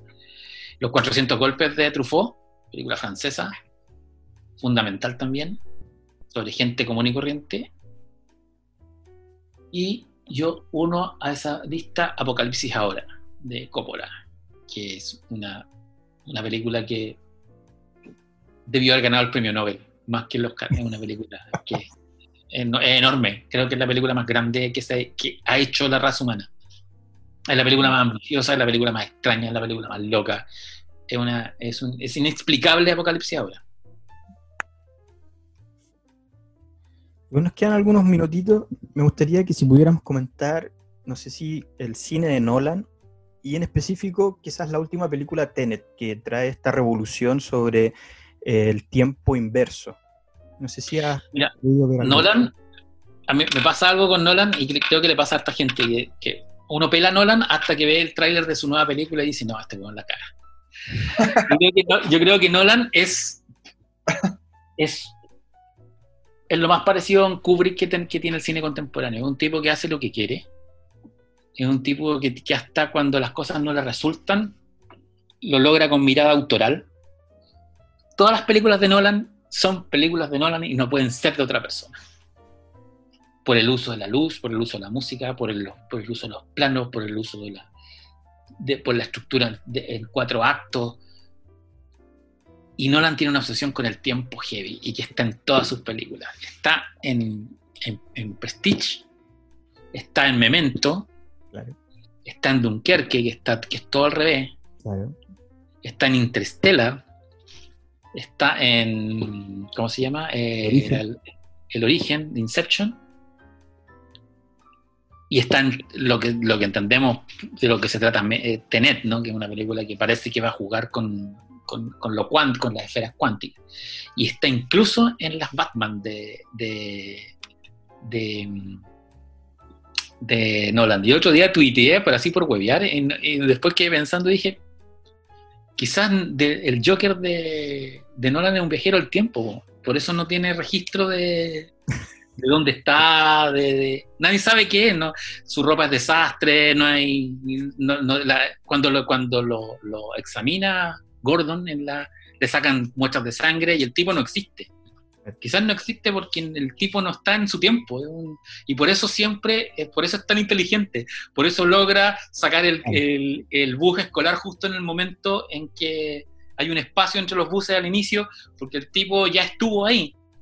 Claro. ¿Cachai? Que desde la, desde la teoría de un viajero del tiempo se explica el, el Joker de, de- de Nolan, porque desde una, de una perspectiva lógica no tiene patas ni cabeza todo lo que hace. El Joker siempre está más adelante que el resto. Entonces a lo mejor está más adelante que el resto porque ya vi, porque está en un, en un loop espacio-temporal. Volá nomás. Es que te respondieron porque tus tweets siempre generan ahí. No, no, sabes que hay mucha gente. Oye, igual sí. Ah, ya, bueno. Pero en, el, en, lo- en- en las películas de Batman de Nolan, el, el uso del tiempo es súper importante. Fíjate la estructura del, de, de Batman Beyond. Es una película que empieza, que va, va de atrás, pa- va, va se va hacia adelante, vuelve, eh, va jugando, hasta que finalmente se reencuentra en el momento en que Bruce, Bruce Wayne vuelve a, a Ciudad Gótica y dejamos lo- los recuerdos. En, en, The- en Dark Knight eh, está, está el uso extraño del tiempo que hoy día te que empecé a pensar y claro, decir, oye, igual hay un uso extraño del tiempo de parte de, del Joker. Y en, el, y en el Dark Knight Rise, que encuentro que es la más fallida de todas, pero a pesar de todo sigue siendo una película que uno termina viendo y termina queriendo, a pesar de que toda la rabia que te da, y de, "Ay, pero cómo pero cómo este después, este descuido, hay, es una película sobre la ausencia, o sea, tenéis el, tenéis el, que también es un tema temporal, Eh, te- tienes a un Batman que, está re- que lleva ocho años retirado, tienes a un Bane que, pas- que estuvo mucho tiempo en, en- en- en la, en la prisión, tienes a un personaje que, Talia al Ghul, que se demoró ocho años en planear su venganza, entonces, y toda la película además está, está contra el tiempo, porque Ciudad Gótica está sin los puentes, hay una bomba atómica dando vuelta alrededor de la ciudad que va a explotar. Que el, que el Dark Knight Rise tiene, una, tiene un uso del tiempo súper eh, especial, pues en el fondo es una película sobre la ausencia. Tenéis los, los ocho años de retiro de Batman, la venganza de tantos años de Talia al Ghul, el, espacio de tiempo que tiene, que pasa el- la bomba atómica dando vuelta por la, por la ciudad. Y en ese sentido, cuando uno vuelve a ver la película, sobre todo segunda tercera, o tercera repasada, uno percata que en, la- que- el, que en el Dark Knight Rise pasa mucho tiempo. Claro. Porque desde el momento en que tú decís, cu- cuando tú la ves por primera vez, y bueno, y, y- Bruce Wayne se curó la espalda en dos semanas, ¿no? Como sin rigores. Todo lo que pasa desde que Bane toma Ciudad Gótica hasta que, hasta que Batman vuelve, pasa un, hay dos cambios de estaciones. Pasamos del verano al invierno, por lo tanto, eh, pasa- termina el verano, pasa el otoño y llega el invierno, porque Batman vuelve cuando está nevando Claro. cuando la ciudad está en invierno. ¿Ya? Y, y- y en ese sentido, creo que el problema de- del Dark Knight Rise es que es una película que tiene, que, en la que pasa tanto tiempo que hubi- hubiese funcionado mejor como una serie, como, una, como varios capítulos que como una película de. Porque al, al tú mirarla eh, y, y estás acostumbrado a las dos anteriores que pasan en, en- en periodos de tiempo relativamente cortos. Si tú sacas en Ba- Batman Begins todo el- la- toda la, la primera parte, que es la, el- el- la historia de Batman, desde que Batman llega y se convierte en Batman hasta que, de- hasta que derrota la- al, a Scarecrow, es una cuestión lineal de un, un par, de un mes. En el caso de, de- de- del Dark Knight es más corto. Yo creo que el Dark Knight, el tiempo que pasa deben ser tres semanas, desde, desde el inicio de la película hasta el final. Exacto. Pero en, en el Dark Knight Rise hay un, hay- es casi un año lo que transcurre dentro de la película. Y, y eso es algo que te percatas solo al, al verla de nuevo. Entonces, ¿qué veo, qué veo ahí? ¿Qué ve- ¿A qué voy? Que Nolan siempre está jugando con el tiempo. Y de alguna manera, Tenet es una película que va a concentrar todas sus obsesiones. O sea, a mí me parece que en Dunkerque, que es una película realista que no debería haber tenido ningún juego con lo fantástico, él ocupa lo fantástico en la narración, en el momento en, en el momento en que cuenta la película en tres espacios, de, en tres narraciones paralelas, que tú las armas en tu cabeza. Claro. Y hay, hay, hay un público que no termina de entenderla, porque son, es, es una... Son partes de un mecano. Y, y- sobre todo, Dunkerque, son tres historias que uno no sabe en, qué punto se mm, Exactamente. coinciden. Entonces, claro, uno, un- uno logra, y de hecho hay un, hay un dato muy importante, que en, que en Dunkerque hay un, el sonido del minutero constantemente dentro de la película. Sí. Eh, y pasa también en Interestelar, que, que, que, eh, claramente es importante el tiempo, el reloj, sobre todo en la conexión entre, entre el papá y la hija, eh, también es, es fundamental. Sí, o sea, de hecho, Interstellar en rigor es una película sobre el espacio y el tiempo, porque juega con la idea de los agujeros de gusano, que en el fondo son puentes de espacio temporales. Claro. Y creo que en Interstellar, que no es, de mi, no es de mis favoritas de Nolan, pero, pero es una película que uno termina viendo y repitiéndose muchas veces. Encuentro que eh, esa escena donde un astronauta queda en órbita y pasan 24 años en, en órbita y, él- y, lo- y abajo no pasa nada, Claro. es es la teoría de la, de la relatividad de Einstein resumida en cuatro minutos de, de película. Y eso es loco, weón. no cualquiera te arma eso. Sí. O el uso del tiempo en, en Inception, que dentro de todas creo que es la que más me gusta, es mi película favorita, Nolan. Todo, no solo en la secuencia final, donde, donde hay cuatro, hay cuatro o tres, Hay cuatro, cuatro, al- contando el- cuatro el limbo. Claro, que están sucediendo al mismo tiempo y cada uno en, tiemp- en tiempos distintos. En- o sea, ah, solo piensa en eso y después critica a Nolan. Claro. ¿Cachai? Para mí es uno de mis directores favoritos que, que además aborda la psicología en sus películas. Creo que también tiene ese, ese matiz. Pero, pero es súper frío con sus personajes. Y si te fijas ahí en Nolan, las relaciones de pareja o las relaciones, de huma- las relaciones entre personas son súper heladas. Yo creo que Nolan debe tener un grado de, de autismo que, que, que, que, que tienes- que- que carece de empatía, porque sus películas son súper cerebrales, no son películas emocionantes, emo- emocionales. Sí son emocionantes, Claro. pero la, y súper emocionantes, pero a nivel de, de- de cercanía sus personajes son, son personajes, no, no terminan siendo, no, no- tú no quieres ser amigo de, de esos personajes, los quieres ver como personajes. Sí, no son entrañables, exactamente, pero sus películas son, son pequeños universos, son concepciones del universo.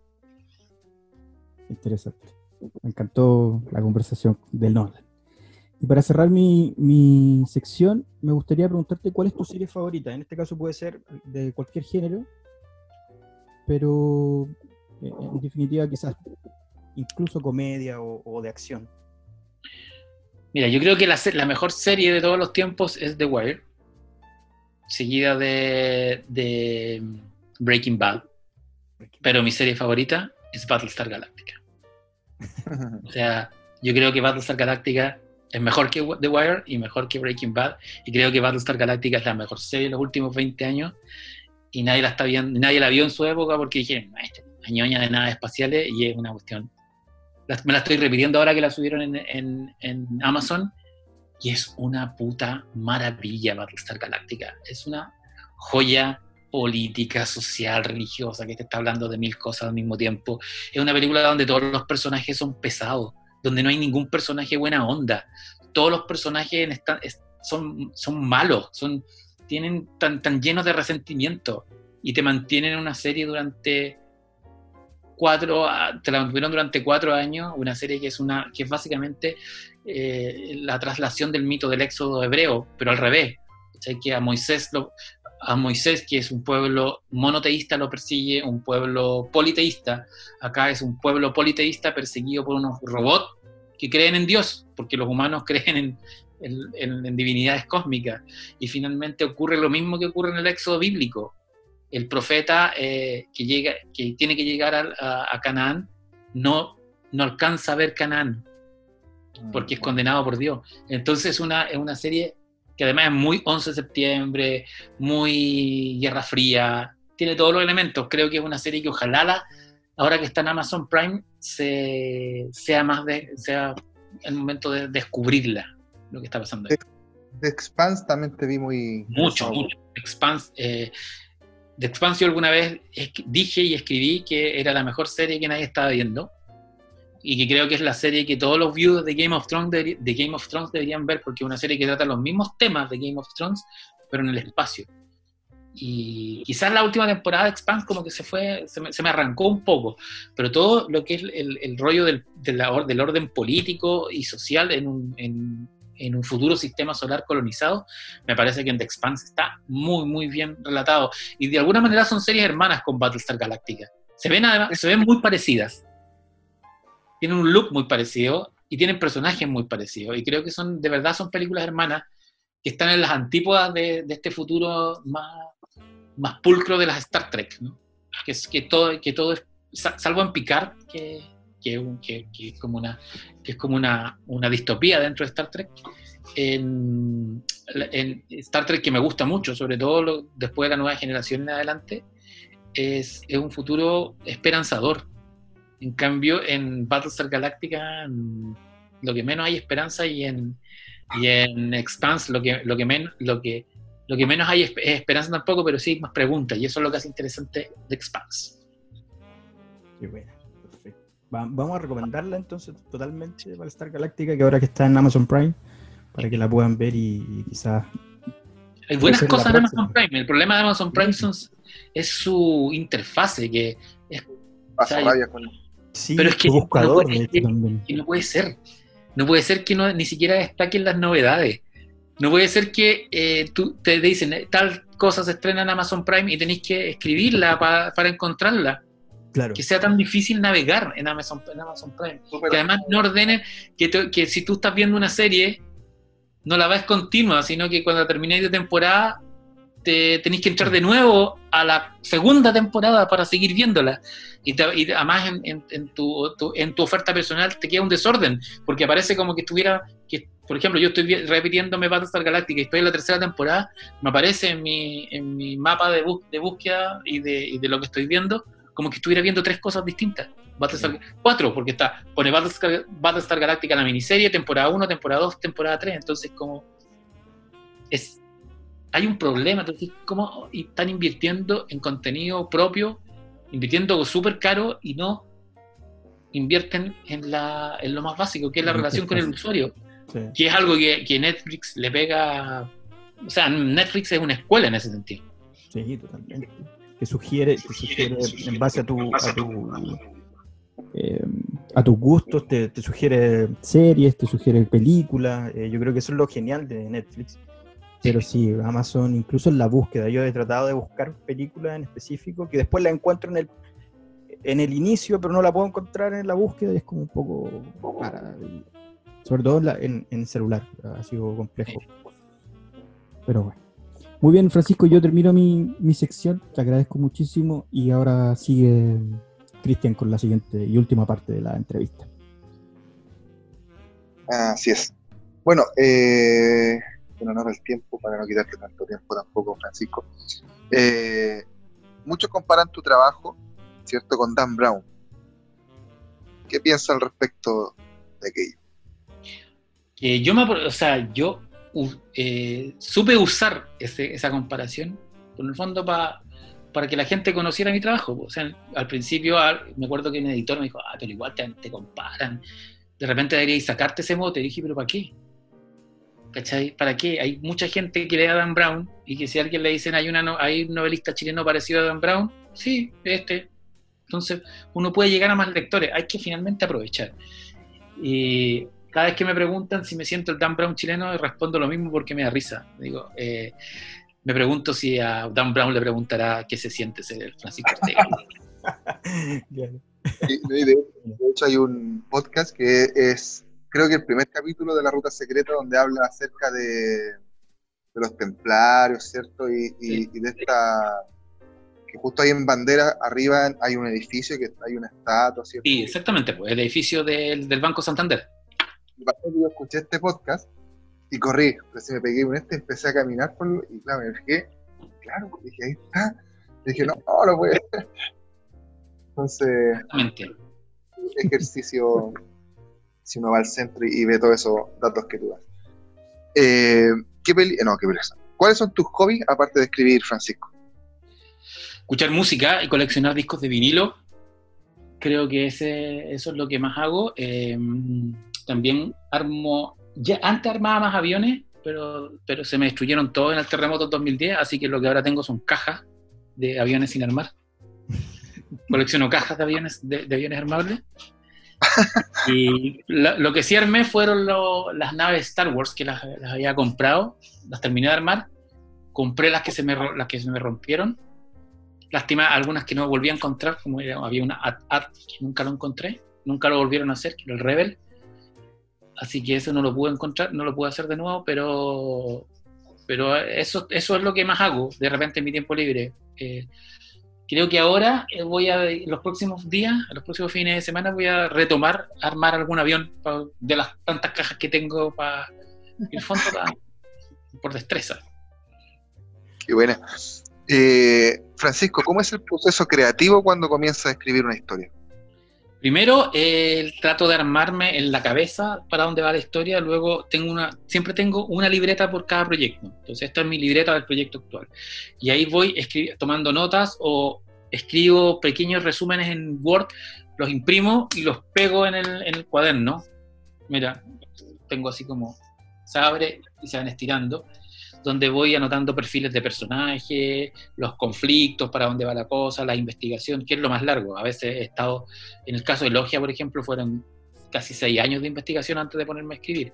La novela que estoy escribiendo ahora, que es una novela de ciencia ficción, tiene mucho, eh, empecé con toda la investigación de cómo terraformar planetas hace mucho tiempo, entrevistas y todo, y ahora como que recién la estoy escribiendo. Entonces lo que primero hago es todo el, pro- el proceso de- de investigación y de creación de más o menos del conflicto y hacia dónde va la historia, que eso al final uno lo va cambiando a medida que lo va escribiendo. Pero, y luego cuando lo tengo todo armado, digo ya, a partir de tal día voy a centrarme a escribir y todas las mañanas voy a escribir la novela. Y en la tarde voy a corregir o voy a hacer otra cosa. Entonces, eh, ese es más o menos mi, mi proceso creativo, bien obligándome a hacer las cosas. Pero yo no parto nada si no tengo una investigación previa. ¿Cuántas horas escribes al día más, aprox? Desde la, así seguido, desde las 9 hasta la, de la mañana hasta las 2 de la tarde. ¿no? Ah, Y a veces, la, y a veces es la tarde. Pero la tarde generalmente corrijo algo más cosas. Pero es la mañana cuando estoy más despierto. Pero fíjate que ahora en, la, en, todo este, en todo este proceso ha sido más difícil porque qué manera de llamar a la gente o de, de whatsappear o de, o de zoomear, como que, como que te, te interrumpen un proceso creativo de la nada y es como que me ha costado mucho más escribir ahora. como nosotros. Eh, bueno, vamos a ir a la última parte de las preguntas del TAC. Eh, la primera pregunta es, si tu vida fuera una película, Francisco, ¿qué título tendría? Pues las preguntas que hacen ustedes. Se llamaría la. Se llamaría La extinción de los dinosaurios. La extinción. ¿por qué? No tengo idea, me gusta el título. O la, o la- mira, la mejor, la extensión de los dinosaurios, porque es un juego de palabras entre extinción y extensión. Porque los dinosaurios siempre han sido importantes en mi vida.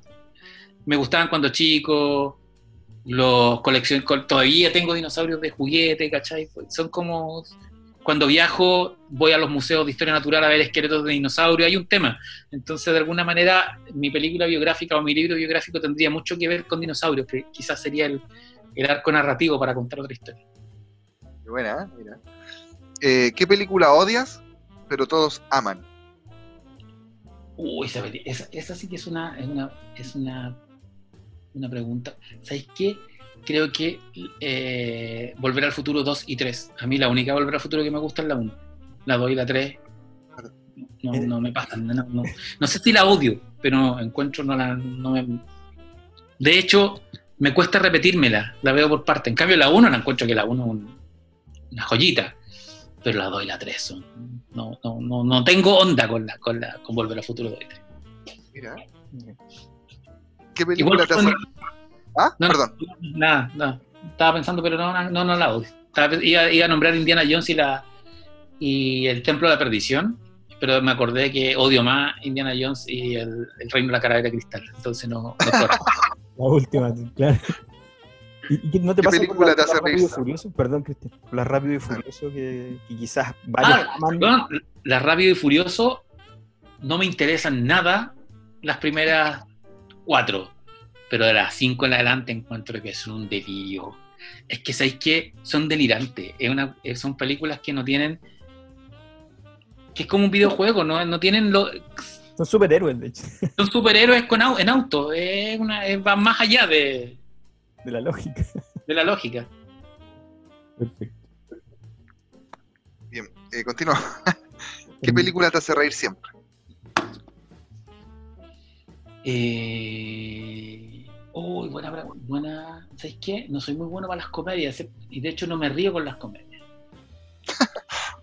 Pero, pero sí me suelo emocionar con las. ¿Sabéis qué película me gusta mucho? Así como de que, y que me río de las idioteces, La boda de mi mejor amigo. Ay, Buena película. Buena película. De, está- Y no, miento. La película que siempre me ha hecho reír y es mi película chistosa favorita de la vida es la primera Casino Royale. Una película de los años 60 que es como una parodia de las de James Bond. Ya. que es. No, esa película es, es- es- es idiota. Es como Top Secret, como Super Secreto, la de, Pero- pero, pero inglesa. Entonces tiene una cosa más. más freak. Top Secret es una maravilla. Sí, una maravilla. Es una maravilla Top Secret. Nada que decir. Ahí, ahí tenéis otra película que siempre. Y las y la, y las ¿Dónde está el piloto? Sí, esa, esa es buena, creo que por ahí.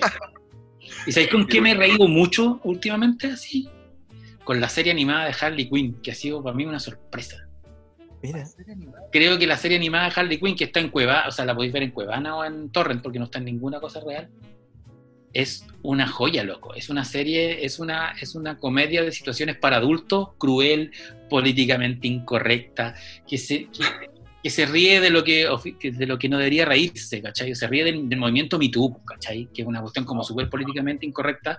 Pero claro, la serie está hecha por mujeres, producida por mujeres y actuada por mujeres. Eh, es una serie que no es binaria, que hay, que hay relación entre, entre Harley y, Poison Ivy. Eh, pero la serie es, uno, es súper violenta, tiene ca- descabezamiento, balazos directos, crueldad. Es muy políticamente incorrecta a nivel onda que yo no me reía con una serie animada así desde las primeras temporadas de Los Simpsons. Qué buena, no, no tenía idea que había una serie animada de Y es nueva, es nueva, o sea, tiene dos temporadas, pero son las series animadas, tienen temporadas cortas, 10 capítulos de media hora cada uno. Mira, Bueno. interesante, la vamos a buscar. Vamos a buscar de todas maneras. ¿Cuál es? Harley Quinn. Se llama Harley así. La. Como Batman, la serie animada, pero Harley Quinn. Eh, ¿Cuál es tu serie de comedia favorita? Eh, Seinfeld. Eh, también How I Met Your Mother. Oh, Excepto la. ¿Sabes qué? Yo tengo. A mí la última temporada de How I Met Your Mother no me gustó nada. Excepto los capítulos con la madre. Pero el último capítulo que todos lo odiaron, a mí, para mí tiene todo el sentido del mundo. Porque es un capítulo que dialoga de forma perfecta con el primer capítulo. Sí. Y la vi hace poco, porque nunca la había visto entera. Nunca había visto las primeras temporadas, siempre vi como de la tercera. Y ahora la vi en orden, completa. Y de verdad no entiendo el odio por el, por el último capítulo. Entiendo el odio por la última temporada, que la encuentro que es floja y es fome. Pero el último capítulo tiene todo el sentido del mundo. Dice, no, traiciona a los personajes. No, no traiciona a los personajes. Nunca los traiciona. En, el último, en, en la última escena del primer capítulo te deja claro que la historia no es de la madre, es de Robin. de Robin. Sí. Y, el- y lo que hace el último capítulo es concretar lo que te prometió en el primer capítulo. Exacto. Lo que pasa es que uno no, cuando la, la- como la serie no era continua, era un capítulo a la semana, y los que la vieron en ese orden terminan olvidándose del primer capítulo. Pero si la, si la repasas ahora, entiendes que el, el último capítulo tiene una rima, pero precisa con el, con el primer capítulo, pero eso no, no, no defiende ni levanta que la última temporada es, Pues, es horrible. Lo que pasa es que, de hecho, yo la terminé de ver el lunes. Vimos el último cap- capítulo con mi polola, que, que la habíamos visto la primera, la primera o sea, la primera vez, y alucinamos con la serie, nos gustó muchísimo. Y, y quisimos verla ahora nuevamente, enten- queriendo entender, porque la última temporada no, también no nos gustó muchísimo, y entendimos muchas cosas. Y también con- eh, coincido contigo en el sentido de que el último capítulo respeta la esencia de los personajes, porque, por ejemplo, Barney siempre iba a ser el tío mujeriego. Eh, por eso no, no podía estar casado con, con Robin. Eh, la pareja de, de, de- de y Lily tenían que ser esta pareja que, que tenía sus imperfecciones, pero que se amaban mucho. Y eh, Ted siempre fue de contar demasiado, por lo tanto, lo que les cuenta a sus hijos es la historia de cómo conoció a su madre, pero en realidad, entre líneas, estaba contando la relación que tuvo con su tía. Con su tía Sí, exactamente. Y, está todo- eh, y, y toda la serie está contando eso. Claro. Entre líneas está contando la- el amor que tenía. Pero lo que me gusta de esa serie es que es un- si, si bien es una serie de comedia liviana, tiene una estructura que es distinta. po. Es una serie de... eh, tiene un misterio. Te tienen durante... Te tuvieron seis años. No, no fueron nueve años, ¿no? Nueve, nueve temporadas. Sí. Ocho años con el misterio de la identidad de la madre, que era una cuestión que se iba... que es como muy de thriller. Claro. Entonces... Es una un serie que a mí... Un sí, que a mí lenguaje me- que es muy, y que encuentro que, que dentro de sus iguales, como Friends, es muy superior a Friends. muy superior. Yo también lo considero. Muy superior a Friends. Creo que hay capítulos que son muy entrañables, que dan lecciones de, incluso no sé si de vida, pero, pero siento que son muy apegados a la realidad.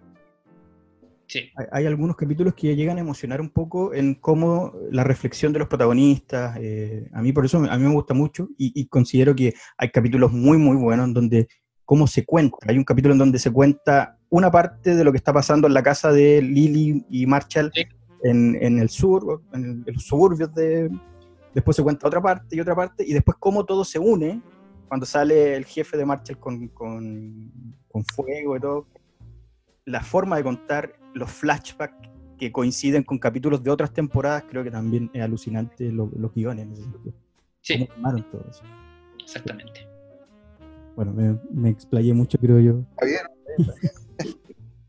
Eh, Francisco, película que terminaste de ver y luego te diste cuenta que fue una pérdida absoluta de tiempo. A ver, ¿cuál puede ser? ¿Sabes que esas, esas preguntas siempre me, me complican porque como que después pienso cuál es la película que me pasó, es una pérdida de tiempo. Pero... mm, La Liga de la Justicia, weón. yo, yo le tengo mucha raya a la Liga de la Justicia. Siento, ¿Sabéis qué me pasa con, con Justice League? Que a mí me, me me rompieron el corazón con esa película. Para mí, era, para mí esos personajes, los de DC, son demasiado importantes para hecho una película tan como la mona como, como la Liga de la Justicia. Yo incluso el, Batman vs. Superman, que muchos la odian, yo encuentro que es una película que tiene muchos errores, tiene muchos... Tiene, mu- tiene, tiene, es imperdonable, pero una película que tiene espíritu, que tiene un respeto por los personajes, que los ve como dioses, que es una cosa que, que, que, que le, le puedes... de- a ver, Zack Snyder yo creo que es un pésimo narrador, pero es un gran, es un gran autor. El tipo sabe acercarse a los personajes y los crea como, unos, como lo que son, como unos tótemes. Pero claro, se pega a errores de na- narración. Ni siquiera el momento Marta, el momento Marta a mí no me molesta. Hay otras cosas que, que, que me sacan de la película, como que como ese eh, que una buena escena, la persecución del batimóvil al, al camión. Pero tú decís, ¿pero por qué lo está persiguiendo? Si le, le- le puso un, un rastreador, no tiene para qué llamar la atención. Como que hay problemas de lógica, de construcción lógica en la película. Todo el segmento de, de Darkseid también me parece. Eso era una película aparte, la muerte de Superman, para después haber llamado a la, a la, a la, a la- a la Liga de la Justicia. Pero la Liga de la Justicia y el Escuadrón Suicida para mí son una weá que no. No, no. ¿Le tienes No. al- a la nueva que va a salir de la Liga de la Justicia? Quiero creer, ¿Quieres creer? quiero tener fe. Snyder Yo también.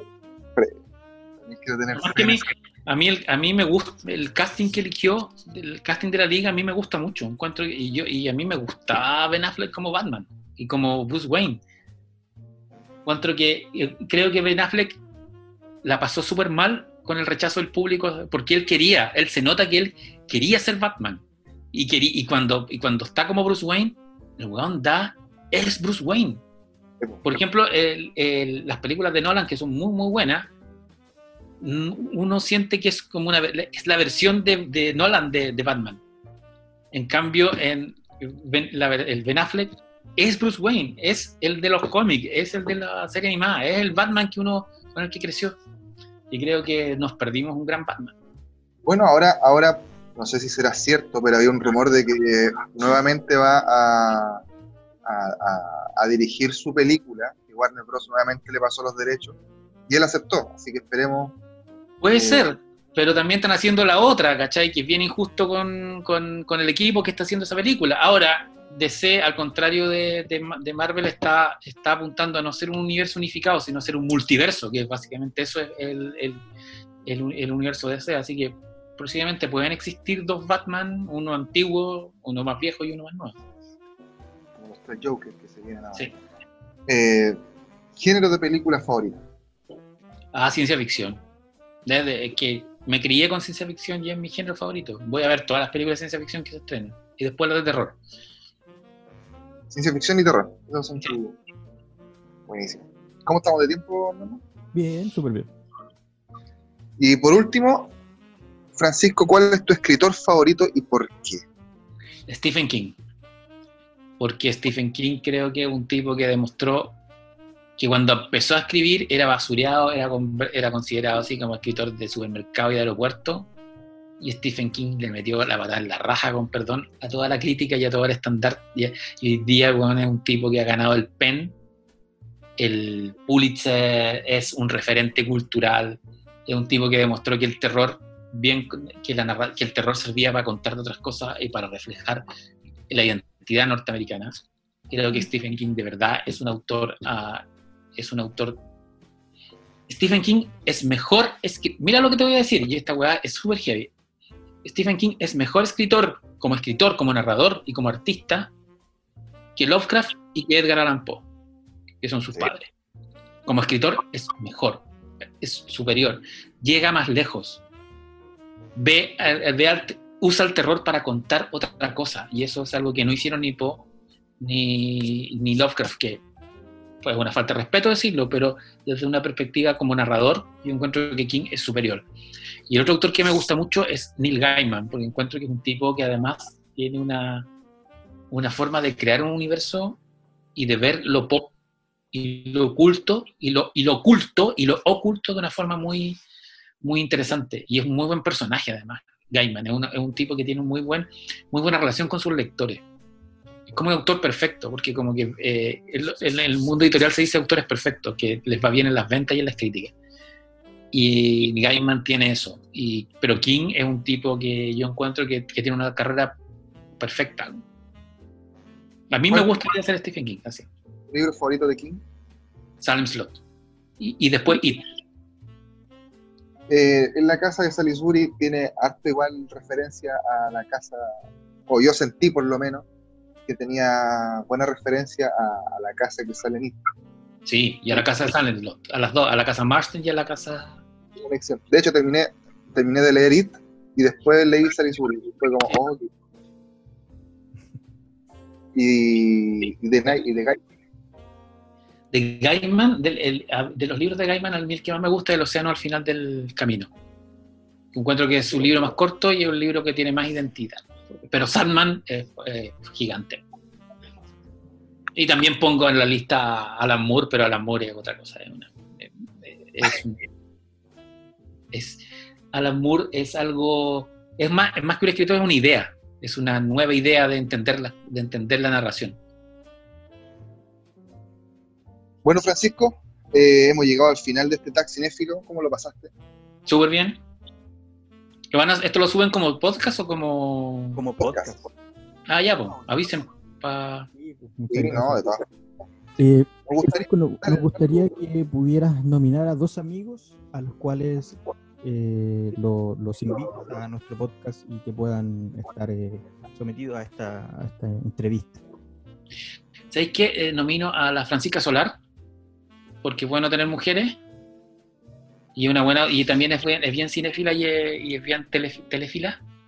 Y, y para que tenga una para que tengan un recorrido por lo clásico, lo viejo, lo antiguo, y por un gusto bien particular, al- a Gonzalo Martínez.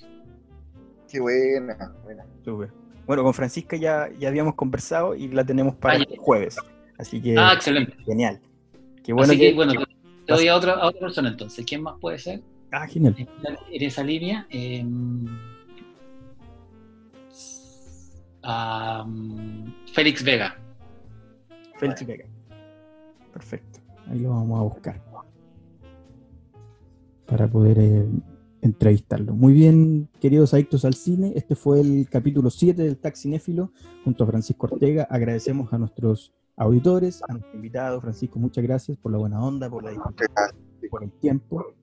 Y nos vemos en un próximo Taxinéfilo y queremos invitarte, Francisco, a decir nuestra frase final. Nosotros somos fanáticos de Star Wars y siempre terminamos nuestro podcast diciendo que la fuerza los acompaña. Así que a la cuenta de tres te invitamos a decir esta frase.